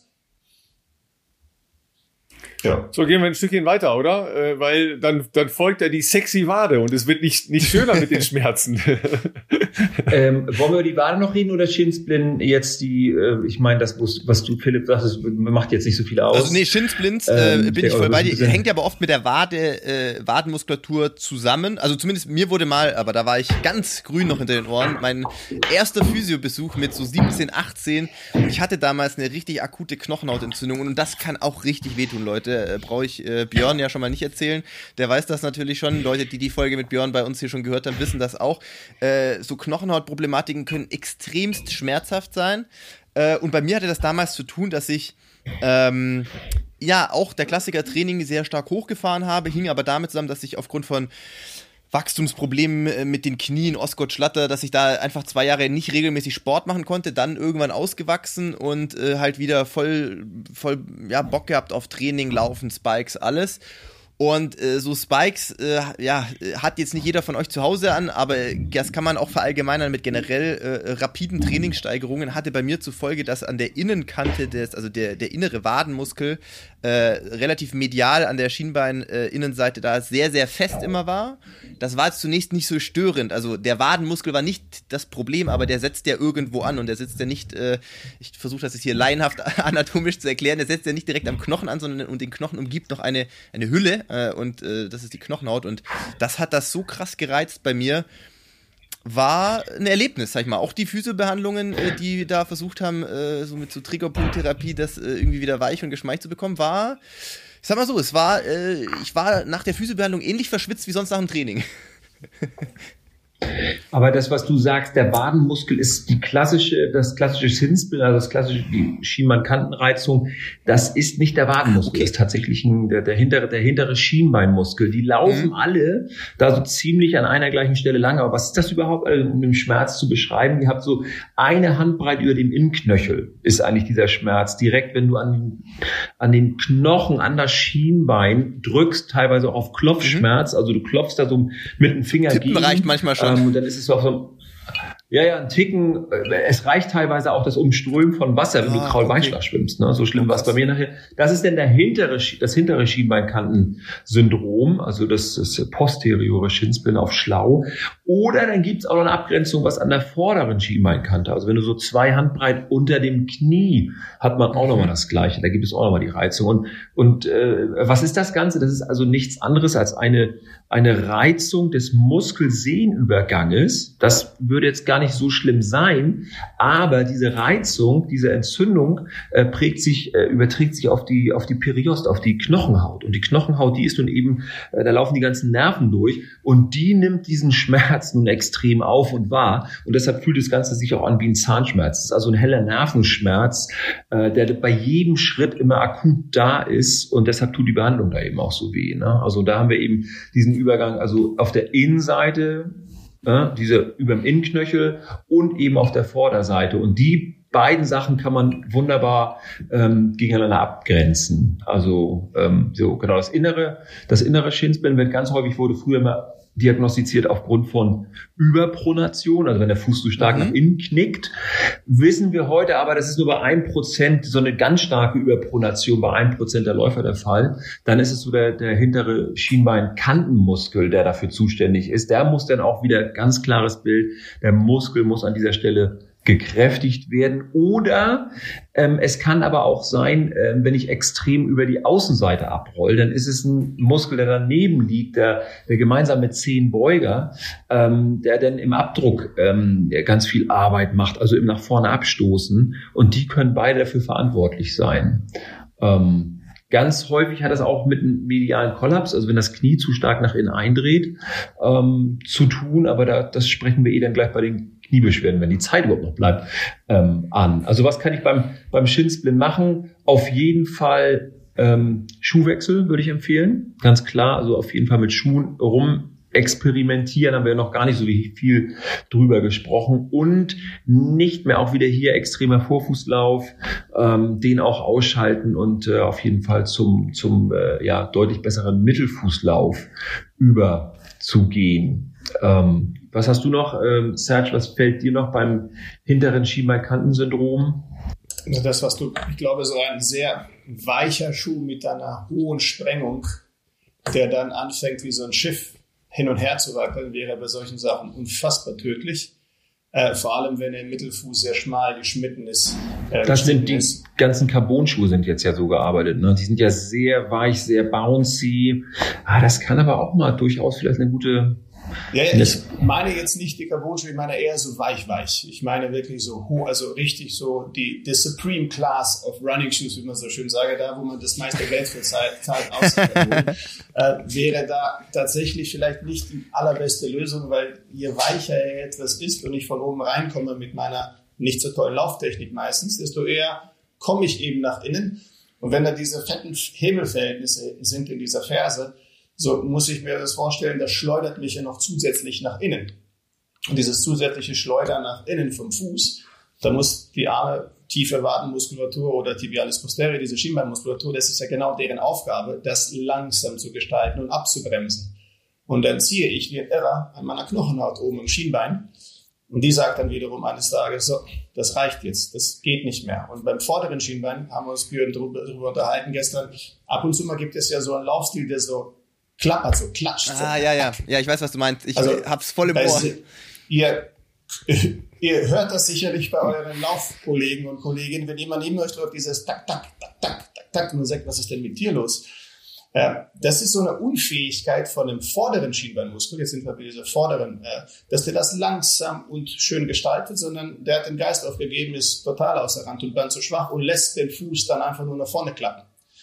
Und wenn ich dann noch zusätzlichen Schuh habe, der sehr steif ist, äh, insgesamt also in die, in, die, in die Längsrichtung, dann ist es ja wie so ein fetter Hebel, der mit der Ferse aufkommt und dann einfach mal nach unten knallt.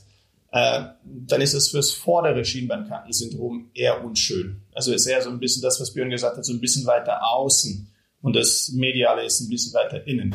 Und also auch der so Schuh mit Sprengung eben, dadurch kommt es ja auch. Ne? Wenn du so, einen, so einen Schuh hast, wo du quasi eine hohe Sprengung, also die Ferse extrem nach hinten hoch steht, da klappt der Fuß ja immer weiter nach vorne runter, als der barfuß mhm. stehen würde. Und das kann der Muskel eben auch nicht mehr leisten. Und dann ist es der vordere ähm, Schienbeinmuskel, der überlastet ist. Ein super Tipp ist einfach den Leuten zu sagen, morgens und abends auf der Ferse Zähne putzen.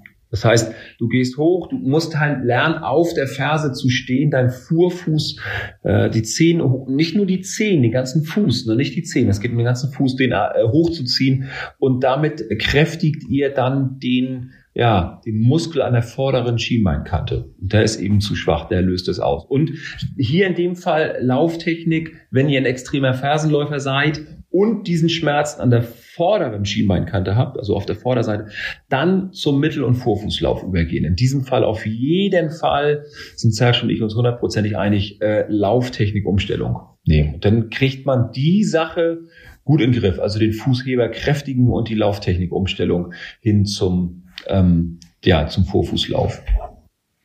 Also eins ist äh, für mich jetzt ja schon mal klar geworden, ähm, man braucht natürlich jemanden, der mal drauf guckt, ne, was man so macht beim Laufen. Ja, äh, am besten jemand, der, der Ahnung hat.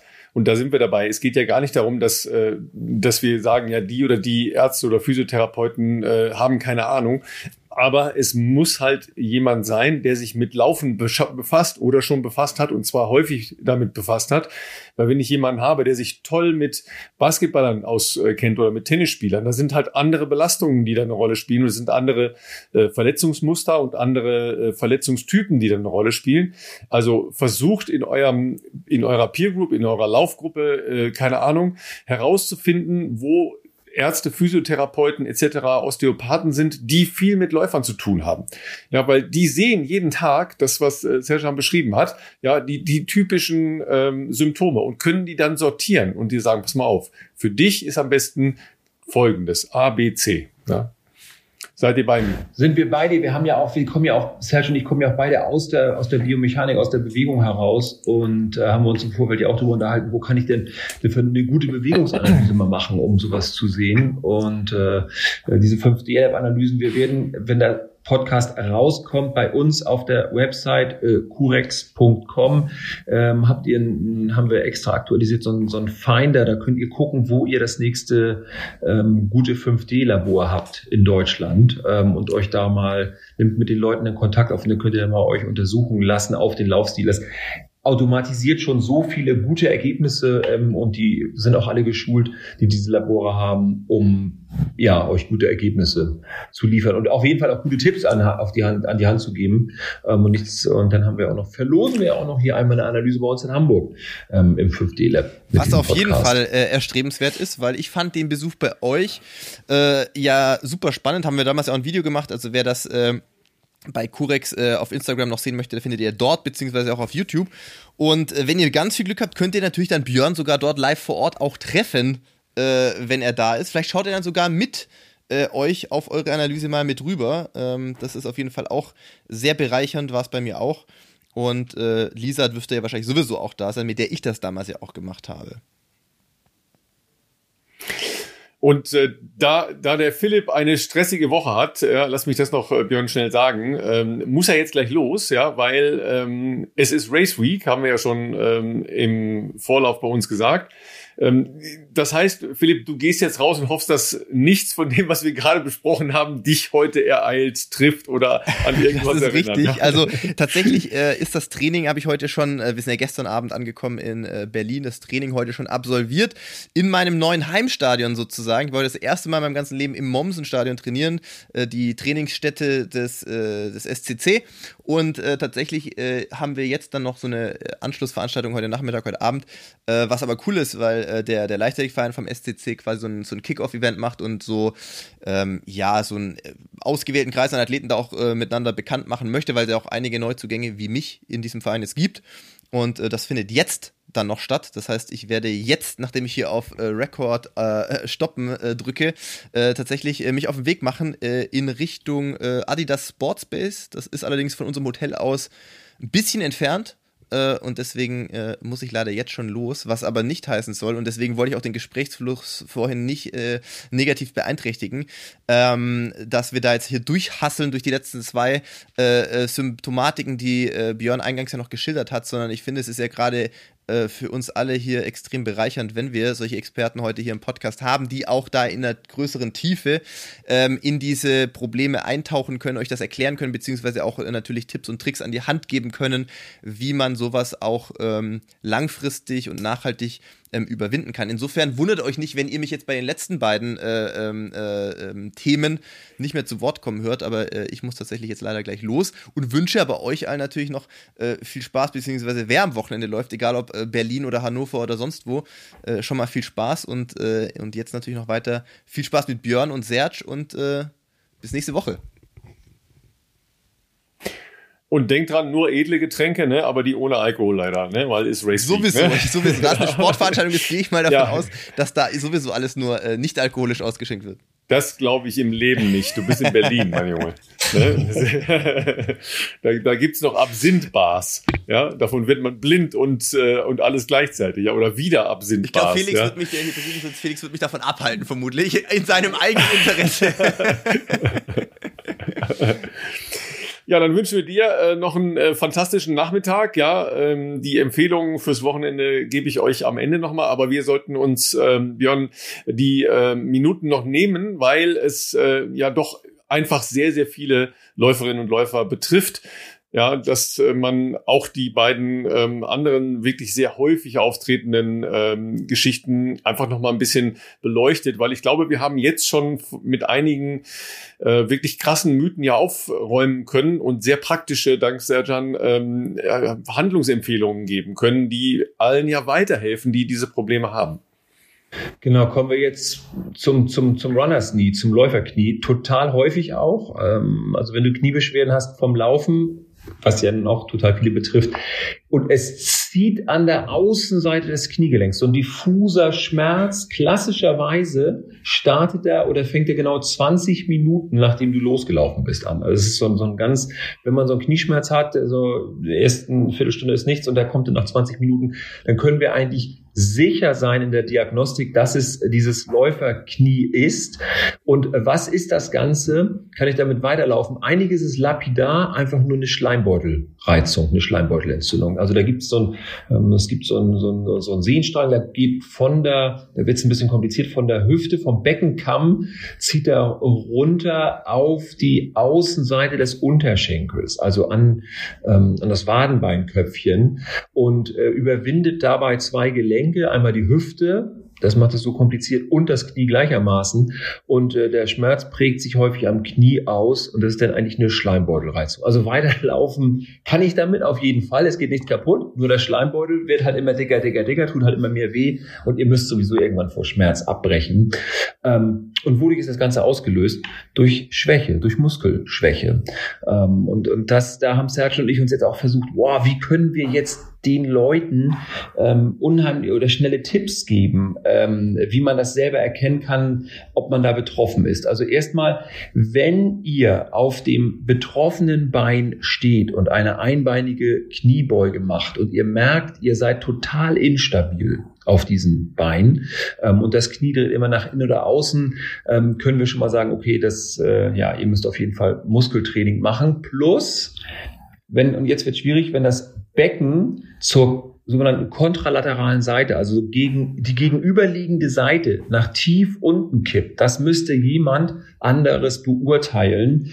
Ähm, dann haben wir also wirklich ein Problem, weil es spielen eben noch deutlich mehr Muskeln da ein, nämlich die ganze Gesäßmuskulatur, ähm, hat auch eine ganz starke Haltekraft und Aufgabe bei dieser Beschwerde, weil eben dieser Sehnstrang von oben von mehreren Muskeln gebildet, ausgebildet wird.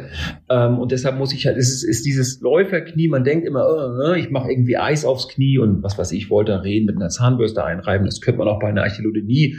Ralf, äh, hattest du vorhin noch mal gesagt, mit Zahnbürste. Zahnbürste und Voltaren Voltaren drauf machen, kannst du immer machen.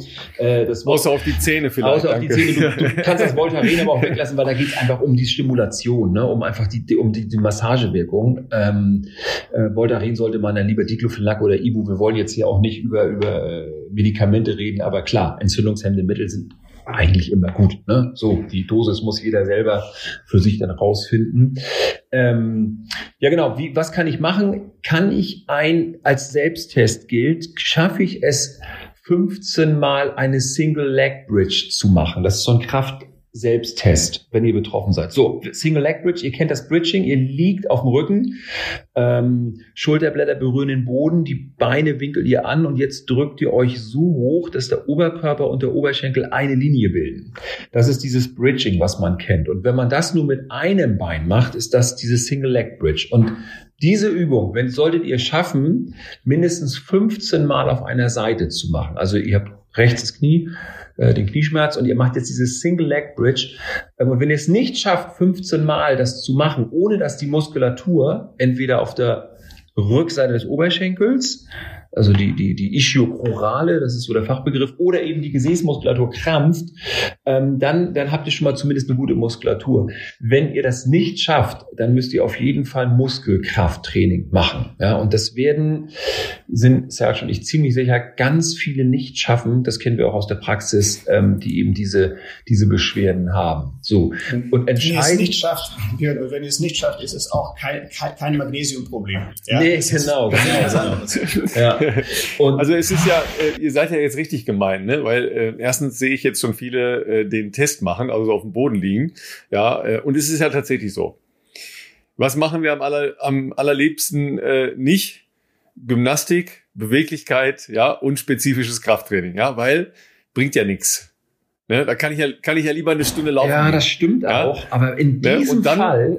Genau. Ja. Und dann kommst du, dann kommst du mit so einfachen ja. Übungen, ja, es, weil es ist im Prinzip ja ähm, die Simplizität der Dinge, die wir jetzt ja angesprochen haben, ja. Also sei es die, die Abtestung, ja, also was ist da Tango, aber eben auch, ja, sich mit, mit dem Vorfuß auf eine Treppenstufe stellen. Ey, einfacher geht es doch im Prinzip nicht mehr. Sich auf den Boden legen und äh, ja die, die Bridging-Geschichten zu machen, die äh, das kann man direkt dann auch noch umdrehen, machst du Planking dazu, ja so, dann hast du schon so viel geschafft innerhalb von wenigen Minuten. Innerhalb von wenigen Minuten, ja, dann eben auch im Nachgang zur akuten Verletzung als Prophylaxe. Aber wir machen es dann trotzdem nicht, ne? Deshalb müssen wir, das ist ja nur so ein Test, um das dann zu machen. Und zwei Sachen noch. Ihr könnt auch überprüfen, ob ihr in diese Gruppe reingehört. Wenn ihr, so, kennst du so einen Chicken Run, wenn die, wenn, das siehst du bei Frauen häufig, wenn die die Unterschenkel im Vorsprung so nach außen schleudern. Und dann sagt der Engländer, you, you, you run like a chicken. Wir nennen das in Deutschland so Zirkumduktion, total beklopptes Wort dafür. Aber der Unterschenkel schleudert nach außen. Was passiert dann mit der Knieachse während des Laufs? Die dreht immer nach innen. Und ähm, wenn das der Fall ist und du hast diesen Knieschmerz, dann muss man auf jeden Fall aus dieser X-Achse rauskommen. Das betrifft häufig Frauen. Bei Männern ist es dann häufig eher das Problem, dass die so ein ganz starkes O-Bein haben. Und da müsste man Laufpartner hinter dir laufen und dann sagen und dann gucken, dreht dein Knie. Das ist eine ganz ruckartige, plötzliche Bewegung, wo das Knie auf einmal so, so eine kurze, so klack, klack, so eine ganz schnelle Bewegung nach außen macht. Und diese schnelle, diese Rotationsbewegung, sei es das X auf der, für die Frau oder das O für den Mann, das belastet eben zusätzlich diese Sehnenplatte oder fordert diese Sehnenplatte, die dann eben diese Reiz Reizung auslöst am, am, äh, am Knie nochmal stark. Aber wie gesagt, beides hängt immer mit der Hüfte, also das Ding geht von der Hüfte zum Oberschenkel, äh, Entschuldigung, zum Unterschenkel und äh, überspringt dabei zwei Gelenke. Es kann eben auch sein, dass du, das, das, gleiche Problem ist, wenn dir an der Hüfte, du hast eine Reizung an der Hüftaußenseite, es ist exakt das gleiche Problem. Es kann an der Hüfte oder am Knie auftreten. Ähm, und man muss dann einfach an der Kraft arbeiten. Wir haben also so ähm, ganz unsexy Übungen, super effektiv. Ich mach's gar nicht sagen, die Standwaage. Ne? Du stellst dich auf das betroffene Bein und dann hältst du den Oberkörper, neigst dich nach vorne, streckst das andere Bein nach hinten raus und versuchst möglichst lange so zu stehen. Die Standwaage ist ähm, also so eine, so eine Übung, die extrem hilft auf der einen Seite. Und dann noch eine andere Übung, die man in diesem akuten Fall machen kann, einbeinige Kniebeugen. Wie gehen die am besten? Du stehst auf ein Bein, legst das andere Bein hinten auf den Stuhl, den platzierst du hinter dir auf die Sitzfläche, so 45 Zentimeter hoch. Und dann machst du eine einbeinige Kniebeuge. Und bei dieser einbeinigen Kniebeuge, ganz wichtig, eine Sache, dass du von oben über das Knie guckst und schaust, darauf achtest, das geht, zahlt auf dieses X- und O-Bein-Thema von eben ein, dass, das, dass die Kniescheibe über deinen zweiten C Also nicht über den großen, nicht über den kleinen, irgendwie über den zweiten, dritten C gebeugt wird. Das ist nämlich wichtig, damit man lernt, die Beinachse zu stabilisieren, weil dieses Problem mit dem Knie kommt immer äh, irgendwie instabile Beinachse, instabiles äh, Becken ähm, und wir, wir, wir trainieren damit eben die Beinachsen und auch die Beckenstabilität. Ihr müsst bei dieser Übung dann noch darauf achten, ist eigentlich so ganz einfach auf einmal, das Becken stabil zu halten. Also nicht, dass das Becken die zur anderen Seite, da zu diesem Fuß, wo das Bein aufgelegt wird, abkippt. Also das Becken stabilisieren und die Beinachse stabilisieren und dann macht ihr Serge, was sagst du? Dreimal acht wieder, dreimal zehn, dreimal 15, aber bitte auch drei Sätze, nicht nur einmal 15, Ralf, ne? Also nicht so hier und danach Chips essen. Nein, drei Sätze. Ich weiß ja selber, ich bin auch irgendwie auch nur Mensch und so, aber ich mache das natürlich auch immer viel zu wenig. Ähm, und deshalb fand ich diesen Vergleich mit Zahnseide benutzen. Das ist ja genau das Gleiche. Jedes Mal, wenn du Zahnreinigung machst, du nutzen Sie Zahnseide. Mhm. Zweimal im Jahr. Und, ähm, und das muss man einfach, einfach häufiger einbauen. Das ist das Entscheidende. Das ist einfach die Zahnseide des Läufers, ne? so eine Übung zu machen. So. Und auf jeden Fall die Exzentrikübung von der Wade. Leute, das ist mega wichtig. Das ist das Beste, was ihr machen könnt. So, Oder das wären, ja. Noch, Björn, weil du äh, so schön gesagt hast, also es sind simple Übungen, die wir jetzt hier vorgestellt haben. Im Audioformat natürlich ein bisschen schwierig, weil es nicht visuell ist. Aber es ist nicht mehr als forderlich ist das, aber es ist erforderlich, dass man diese simplen Übungen auch richtig macht ein guter Trainer aus Berlin, äh, Ralf Muschbahani, äh, von denen habe ich einen schönen Satz, es reicht nicht, die richtigen Sachen zu machen, das, man muss auch die richtigen Sachen richtig machen. Ähm, und es ist so wahr, denn diese Single Leg Bridge, die machen wir sehr oft bei uns. Und dann fragen wir die Patienten, bei uns sind es ja Patienten, keine Kunden, in dem Fall der Patienten, na, na, wo kommt denn die Übung an? Und 70 Prozent will sagen, ja, im unteren Rücken, oder? Ist doch richtig. Nee, ist nicht richtig. Die kommt doch nicht im unteren Rücken an, die Übung, die sollte in unserem Gesäß, in unserem hinteren Oberschenkel ankommen. Das heißt, jedes Mal, wenn wir solche Übungen machen, ist es richtig, auch das, den Feedback-Loop zu laufen. Wo kommt die Übung an oder andersrum, wo sollte sie überhaupt ankommen? Bei der Single Leg Bridge, Gesäß, hinterer Oberschenkel. Die dürfen krampfen, wehtun, äh, Spannung haben, den Geist aufgeben, alles Mögliche. Bei der Standbeinlage müsste es hinten im Oberschenkel entlang bis nach unten zur Wade ziehen. Es dürfte keinen Rückenschmerz geben. Das Knie dürfte nicht wehtun. All solchen Sachen dürften nicht auf der Weg sein. Und das ist so ein bisschen mein Feedback, ob die Übung auch richtig durchgeführt wird. Wenn ich bei der Single Leg Bridge im Rücken merke, die Spannung steigt, kleiner Tipp, spannt die Bauchmuskeln an. Dann könnt ihr aus dem Rücken gar nicht so überextendieren, in dieser Überbeugung gehen, sondern die Bauchmuskeln blocken das und quetscht die Pobacken und drückt mit diesem Fuß in den Boden bei der Single Leg Bridge. Dann werdet ihr sehen, die Übung kommt automatisch im hinteren Oberschenkel an. Ähm, und dann ist es, ja, wir haben es oft erwähnt, jetzt Fleiß, Körperpflege und die nicht eine Serie, sondern ein wenig mehr. Aber tatsächlich ist es nicht mehr als das. Das würde ausreichen, damit man so eine Grundprophylaxe hat oder eben ein schönes Rehabilitationsprogramm. Ja, und wenn man ja sieht, was diese Verletzungen halt für Ausfälle haben können, ja, ähm, denkt nur an eure Zielwettkämpfe. Ja, ihr habt Berlin, ihr habt keine Ahnung, Boston, London, New York, was auch immer gebucht, ja, oder den Marathon bei euch äh, um die Ecke. Ja, ihr habt da so viel Zeit investiert, so viel Entbehrung, ja, und vielleicht dann irgendwie auch noch eine Buchung oder was auch immer. Das alles könnt ihr dadurch absichern. Das ist wie eine Reiserücktrittsversicherung. Äh, ja, ja, ist doch so, ja, aber ja. es ist preiswerter. Du musst nämlich nicht bezahlen.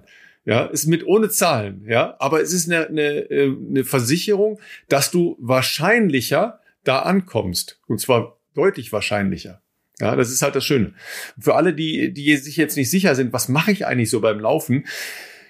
Nehmt euch auf oder lasst euch aufnehmen, ja, einmal von der Seite, einmal von vorne, einmal von hinten. Und schaut euch das mal Bild für Bild an ja, was da passiert. Das heißt jetzt nicht, dass ihr äh, gleich große Biomechanik-Experten sein äh, müsst, wie, wie der Björn das ist, der jedes Bild einzeln ähm, analysieren kann und genau weiß, was daran besser oder schlechter ist. Aber ein Einknicken, ja, wo landet eigentlich mein Fuß tatsächlich und so weiter, das könnt ihr dann schon gut erkennen, ja. Und die Sachen, die wir euch jetzt versucht haben, äh, wirklich sehr eindringlich an, an die Hand zu geben, die kann man da schon erkennen. Und da kann man wirklich auch ähm, versuchen, eingeschliffene Muster, Laufen ist nichts anderes als ein, ein sehr eingeschliffenes Muster, zu bewegen, in die eine oder andere Richtung zu bewegen. Das geht schon. Ja, und wenn ich davon, Ralf, wenn ich da mal anknüpfen darf, einen Punkt rauspicken dürfte, den jeder erkennen kann von der Seite, wenn wir von der Seite aufnehmen. Äh, wir reden immer so viel von Fußaussetzen. Es gibt da ganze Bücher über Vorfuß, Rückfuß, Mittelfuß und so weiter. Einfach das Verständnis darüber, es ist eine Folge von ganz vielen Sachen, die davor passieren. Daraus entsteht erstmal ein Fußaufsatz. Und was ganz einfach ist, was wir alle sehen können, ist, wenn ich lande, beim Moment, bei dem ich auf dem Boden lande, wie steht da mein Unterschenkel zum Boden? Ist er auf ungefähr 90 Grad? Das ist etwas, was sich jeder fragen sollte und jeder von der Seite auch wunderbar sieht. Heißt, hängt mein Unterschenkel richtig senkrecht zum Boden zum Moment des Aufkommens? Wenn das ungefähr der Fall ist, großartig. Wahrscheinlich wird es eher nicht so sein. Und das ist dieses große Overstride-Thema, das im 5D-Lab kann man das super messen, eben wie viel weit, wie weit vor dem Körper setze ich auf. Und das hat dann so eine ganze Reihe von blöden Sachen, die nach passieren, dass ich eben zu tief ins Knie senke. Und wenn ich zu tief im Knie eingesunken bin, können wir die ganze Reihe von ähm, den Parametern oder von den Verletzungen, die wir heute besprochen haben, einmal von unten nach oben durchziehen und werden sehen, das ist einer der Hauptfaktoren. Und wenn ich es nicht habe, wenn ich diesen Unterschenkel nicht senkrecht habe, hey, Trial and Error, versucht es. Macht noch eine Aufnahme und versucht es, dass der Unterschenkel irgendwie senkrecht landet. Das wird einen flachen Fußaufsatz ergeben. Spielt rum. Es ist immer in Deutschland vor allem so eine große Mehr. Laufstile verändern bloß nicht. Ja, 30 Jahre auf der Ferse gelaufen und jetzt auf dem Vorfuß bloß nicht. Das gibt es in keiner anderen Sportart dieser Welt. Wenn ich beim Tennis eine, eine Vorhand habe, die funktioniert und mein Ellenbogen wehtut, da wird man mir auch nicht sagen, du spielst Tennis seit 20 Jahren mit der Vorhand, bloß nicht ändern, sondern da wird ein Trainer kommen und sagen, guck mal, du machst das, jetzt ändern wir das. Und da, deswegen sollte der Ellenbogen nicht wehtun oder beim Schwimmen oder beim Radfahren, bei jeder anderen Sportart. Nur beim Laufen ist es aus welchen Gründen auch immer, ja bloß nicht, dann überlaste ich die anderen Strukturen. Hallo, du hast jetzt schon Strukturen, die wehtun. Ich würde mir erst um das kümmern, bevor ich Angst habe, dass ich andere überlaste. Also insofern Mut zu ein bisschen mehr Spiel, zu motorischem Spiel, namens Lauftechnik beim Laufen. Äh, und das wären Parameter, Björn, vielleicht kannst du, hast du noch ein paar andere, die man so einfach erkennen kann. Nee, das, was du gerade, das, was, das, was du gerade gesagt hast mit diesem Overstriding, wir hätten ja noch eine Sache, die Patellaspitze, das Jumpers Knee, also vorne Schmerzen unter der Kniescheibe. Ich weiß, wir sind mit der Zeit schon ein bisschen drüber. Aber da hast du ja genau jetzt den Hauptfaktor genannt, dieses Tiefe, dieses weit nach vorne ausstemmen und dann tief in die Stützphase reingehen. Äh, das ist dann so ein Gefühl, äh, sieht man immer noch ganz viele Läufer, hast das Gefühl, du kannst auch gleich einen Stuhl unterstellen in der Stützphase. Also Stützphase, der Moment, wenn der Körper genau über dem Fuß steht, äh, beugt sich das Knie einfach viel zu tief. Da, ja, da sollten wir so 30 bis 35 Grad Beugung im Knie haben. Und so eine Leute haben 45 Grad Beugung, also viel zu tiefe Kniebeugung. Und, und dadurch resultiert ja immer dieser ganz starke Andruck der Kniescheibe ähm, an, an, den, an den Oberschenkelknochen in, in diesem Geleitlager. Und das wird auch eben von so einer ganz starken Sehne umgeben. Und äh, die kann das einfach nicht so ab. Und da müssen wir einfach diese Schrittlänge verkürzen, damit ich mir, ja, wir haben schon gehört, diese Stiffness ins Bein bekommen. Also aus dieser tiefen Beugung äh, rauskomme, weil diese Beugung erzeugt auch immer wieder, ich muss dann viel mehr Arbeiter auf, das, auf die Struktur bringen, in, in diese Streckung reinkommen. Ähm, und das ist so fast der Hauptgrund für die Patellaspitze. Ähm, ganz klar hier Patellaspitzen, also so, so Schmerz hinter der Kniescheibe, definitiv Änderung des Laufstils. Und da, äh, Serge, muss ich dir völlig recht geben. Es ist wirklich so ein eingefahrenes Ding, never touch the, the Laufstil in Deutschland irgendwie. Und du hast recht.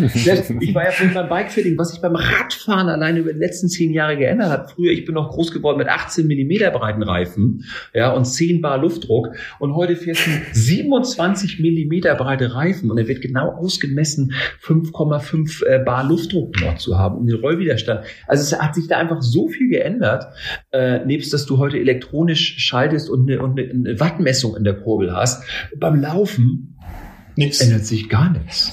Weißt du, so aus, als wenn wir Carbonschuhe haben. Und das ist ja so meine. Ja, aber außer, außer du hast Carbonschuhe, genau, ja. Wenn wir, wenn wir das jetzt, wenn wir das jetzt alles betrachten, äh, Serge, einmal eine kurze, eine kurze Bewertung. Wenn ich jetzt auf Carbonschuhe gehe, worauf muss ich achten, dass ich nicht wieder in, äh, in eine Problematik reinlaufe? Mhm. Ähm, ganz kurz und knapp. Der Carbon, wenn ich jetzt jahrelang tatsächlich über die Ferse laufe, was ja die meisten tun, und dann auf die großartige Idee komme, dass wenn ich mir einen Carbonschuh laufe, dann auf den Vorfuß laufe, dann wird nichts in dieser Welt mich daran oder meine Seele daran hindern, dass sie eine, eine Über Überlastung bekommt. Also die, die Carbon-Schuhe sind nicht dazu da, damit ich sich volle Kanne auf dem Vorfuß laufe. Äh, die Carbon-Schuhe sind aber schon dazu da, dass ich möglichst viel Last von oben reinbringe, damit dieser Carbon-Schuh überhaupt etwas aufnimmt, damit er mir etwas wiedergeben kann. Und als typischer Fersenläufer, der sehr wenig Last von oben bringt, sondern eher so nach vorne schiebt, werde ich nicht das aller, allermeiste aus dem Carbon-Schuh rausholen. Und genau da bräuchte ich diesen senkrecht stehenden Unterschenkel, der wie so eine Stange von oben auf diesen Schaum drückt, wupp, und ich dann alles wieder rausbekomme in einem Schritt, in einem, in einem Abdruck. Zack. Das wäre das Entscheidende. Das ist ja das Schöne, ähm, die Komplexität, die wir versucht haben, ja jetzt ein bisschen äh, uns aufzulösen von, von unten nach oben, ist ja, dass die DNA des Laufens. Ja, es, so geht es nun mal. Das hat halt alles miteinander zu tun. Es ist eine äh, Folgewirkung, ja, Kette, die wir da haben.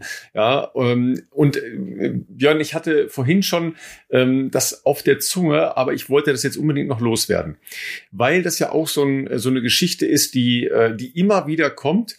Aber ich habe nicht so richtig eine Conclusio. Ist es jetzt äh, besser, schlechter? Sollen wir es machen, sollen wir es nicht machen? Barfuß laufen. Ja, weil wir, sind ja ähm, nicht äh, die meisten von uns leider nicht mehr ähm, als Kinder nur mit Barfuß rumgelaufen, respektive auch danach nicht, sondern wir haben ja eher Wohlstandsfüße, die immer in irgendwelchen mehr oder weniger geeigneten Schuhen unterwegs waren. Also Barfuß laufen, Barfuß gehen, Barfuß trainieren, What you say? Barfußlaufen ist toll. Ja, generell, also man muss jetzt mal sagen, die Momente, die wir barfuß laufen können im Leben, das ist eigentlich relativ beschränkt. Du hast einen ganz, ganz, ganz, ganz tollen Strand, ohne Treibmüll, ohne Scherben, ohne sonst was, wo du barfuß laufen kannst, findest du ja kaum noch. Ähm, oder du hast irgendwie einen Sportplatz, wo dann auch nichts liegen darf, weil warum tragen wir vor allen Dingen Schuhe, um unsere Fußsohle zu schützen? Ähm, und wenn du dir einmal eine dicke Scherbe in die Plantarfasziitis reingerammt hast, dann hast du noch mal ein neues Problem. So, also Schuhe haben schon Sinn, Barfußlaufen ist toll und natürlich ja, bin ich ein großer Fan des Barfußlaufens, aber ich mache es eben auch viel, viel, viel zu wenig. Und ähm, eigentlich müsste man äh, sagen, ja, ich beende jede meiner Laufrunden auf dem Sportplatz, wo ich dann äh, nochmal auf der Innenseite der Bahn, also barfuß auf dem Rasen laufe, um meine Fuß, Füße zu trainieren und zu adaptieren. Ähm, aber selbst das machst du viel zu wenig. Wir hatten ja diese ganze Barfußdiskussion, äh, ja, 2005, 2006 mit der Geburt des Nike Freeze und so. Und, und jetzt hast du auch noch noch diese Strömung mit den Ligano-Schuhen und so. Das gibt's ja alles schon noch. Ähm, aber es, es, äh, es ist einfach nicht mehr machbar. Und wenn, wenn viele Leute, wenn die anfangen, barfuß zu laufen, die haben, die, die gehen barfuß am Strand spazieren, fünf, sechs Kilometer, machen das mal ganz crazy und haben dann wirklich irgendwie Plantarfaszitis oder Fersensporn danach. Also sie schaffen es einfach nicht mehr. Du musst dann auch hier wieder anfangen, deine Strukturen so daran zu gewöhnen und zu trainieren. Also wenn, also ja, barfuß Barfußlaufen ist toll, aber ähm, an alle fangt wirklich klein an oder äh, versucht einfach es einzustreuen, da wo es geht. Und es geht einfach heute in der heutigen Welt. Ich gucke raus hier aus dem Fenster, es ist alles asphaltiert. Wir sind, wir leben ja nicht mehr in einem normalen Umfeld. Ähm, und ähm, ja, aber lauft so viel barfuß, wie ihr es, wie es könnt. Serge, wie ist deine Meinung dazu? Stimme dir absolut zu. Ähm, Barfußlaufen ist herausragend, wenn ich überhaupt ein Feedback bekommen möchte, was ich dort tue. Es gibt nichts Besseres als das direkte Feedback über die Fußsohle.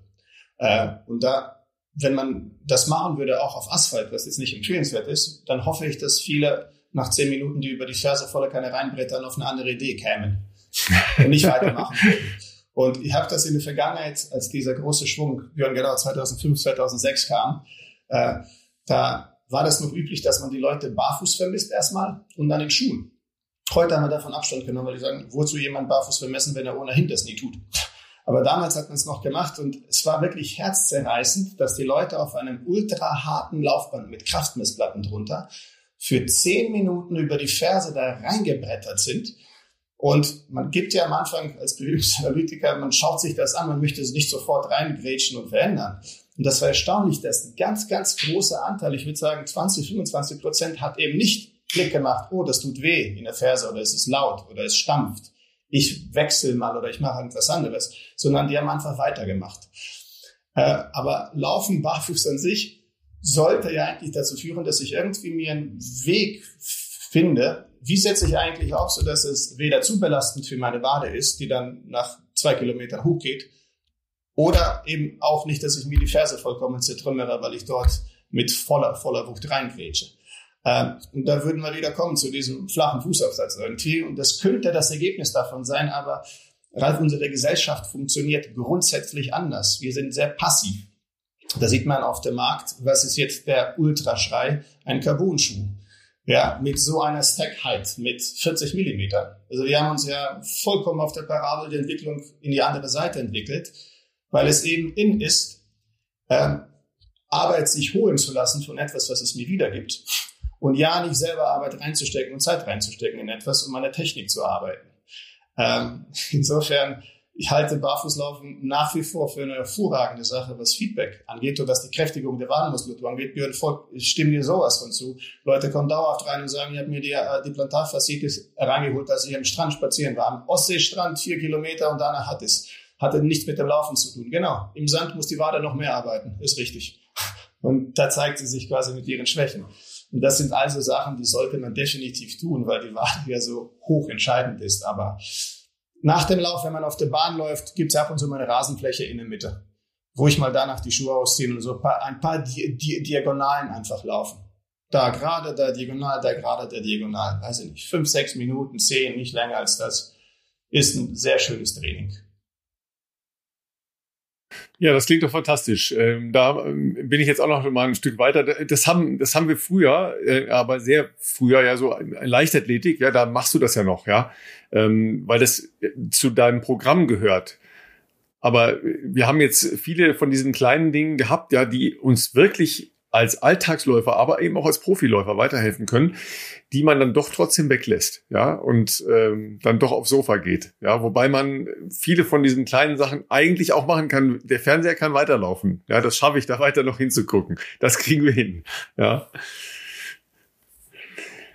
Ja, ihr Lieben, super spannend. Äh, es ist natürlich äh, viel länger geworden, als wir gedacht haben, weil ähm, es sind halt die Basics, aber ähm, in der Schlichtheit, das nochmal verdeutlicht zu bekommen äh, von, von dir, Sertan, vielen Dank dafür. Äh, sehr, sehr anschaulich für mich schon.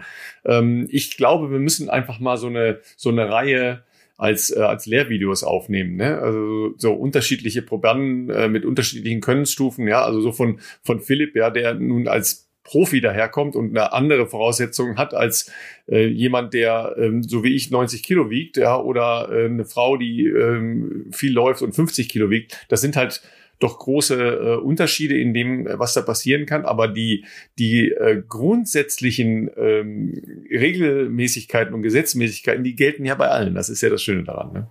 Die gelten bei allen. Aber Laufen ist wirklich Laufstile. Es ist so einzigartig wie ein, wie ein Fingerabdruck. Ne? Und ähm, es passiert nicht auch häufig, dass ich mich irgendwie, ich, ich bin ja hier in Hamburg, aber auch so viele Läufer, mich umdrehe nach einem Läufer oder nach Läuferin, weil ich einfach die Bewegung so als schön empfinde.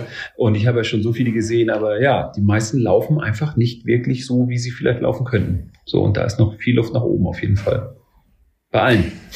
Und apropos Laufstile, stimme Björn da vollkommen zu. Laufstile sind wirklich sehr unterschiedlich, aber es gibt ein großes Aber, aber es gibt rein physikalisch Knotenpunkte, die jede Lauftechnik enthalten sollte. Und wenn man sich die guten Läufer und Läuferinnen anguckt, so haben die auch meistens Knotenpunkte, die bei allen sehr, sehr, sehr ähnlich aussieht. Und dann gibt es diese gewisse Varianz, wie ich dorthin komme, und das macht dann die Laufstile aus. Aber die Lauftechnik hat ganz klar Knotenpunkte.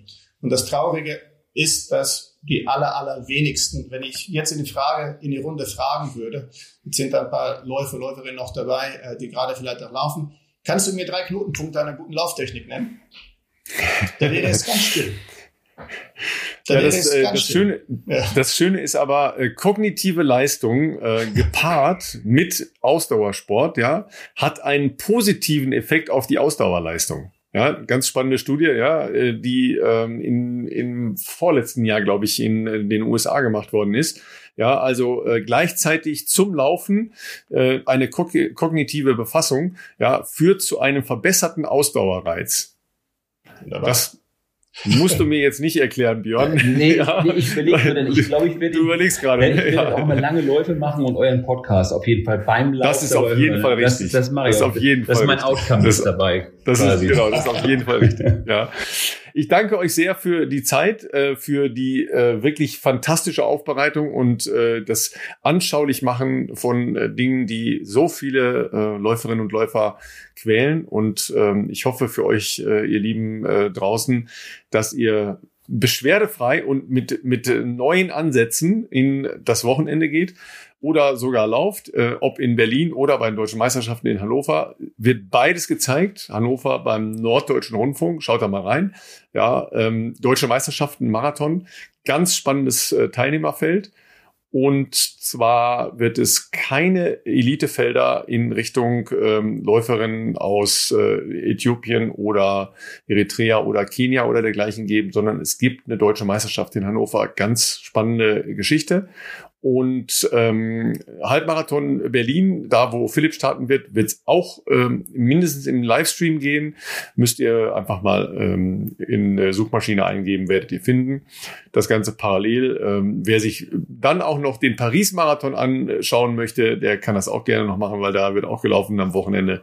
Ja, da äh, laufen ein paar Jungs, denen ich ganz doll die Daumen drücke. Und ähm, ich wünsche euch ein fantastisches Wochenende und sage vielen Dank, Serjan, und vielen Dank, Björn, für diese äh, sehr wichtigen Inputs heute. Danke euch. Sehr gerne. Danke auch, Ralf, sehr gerne.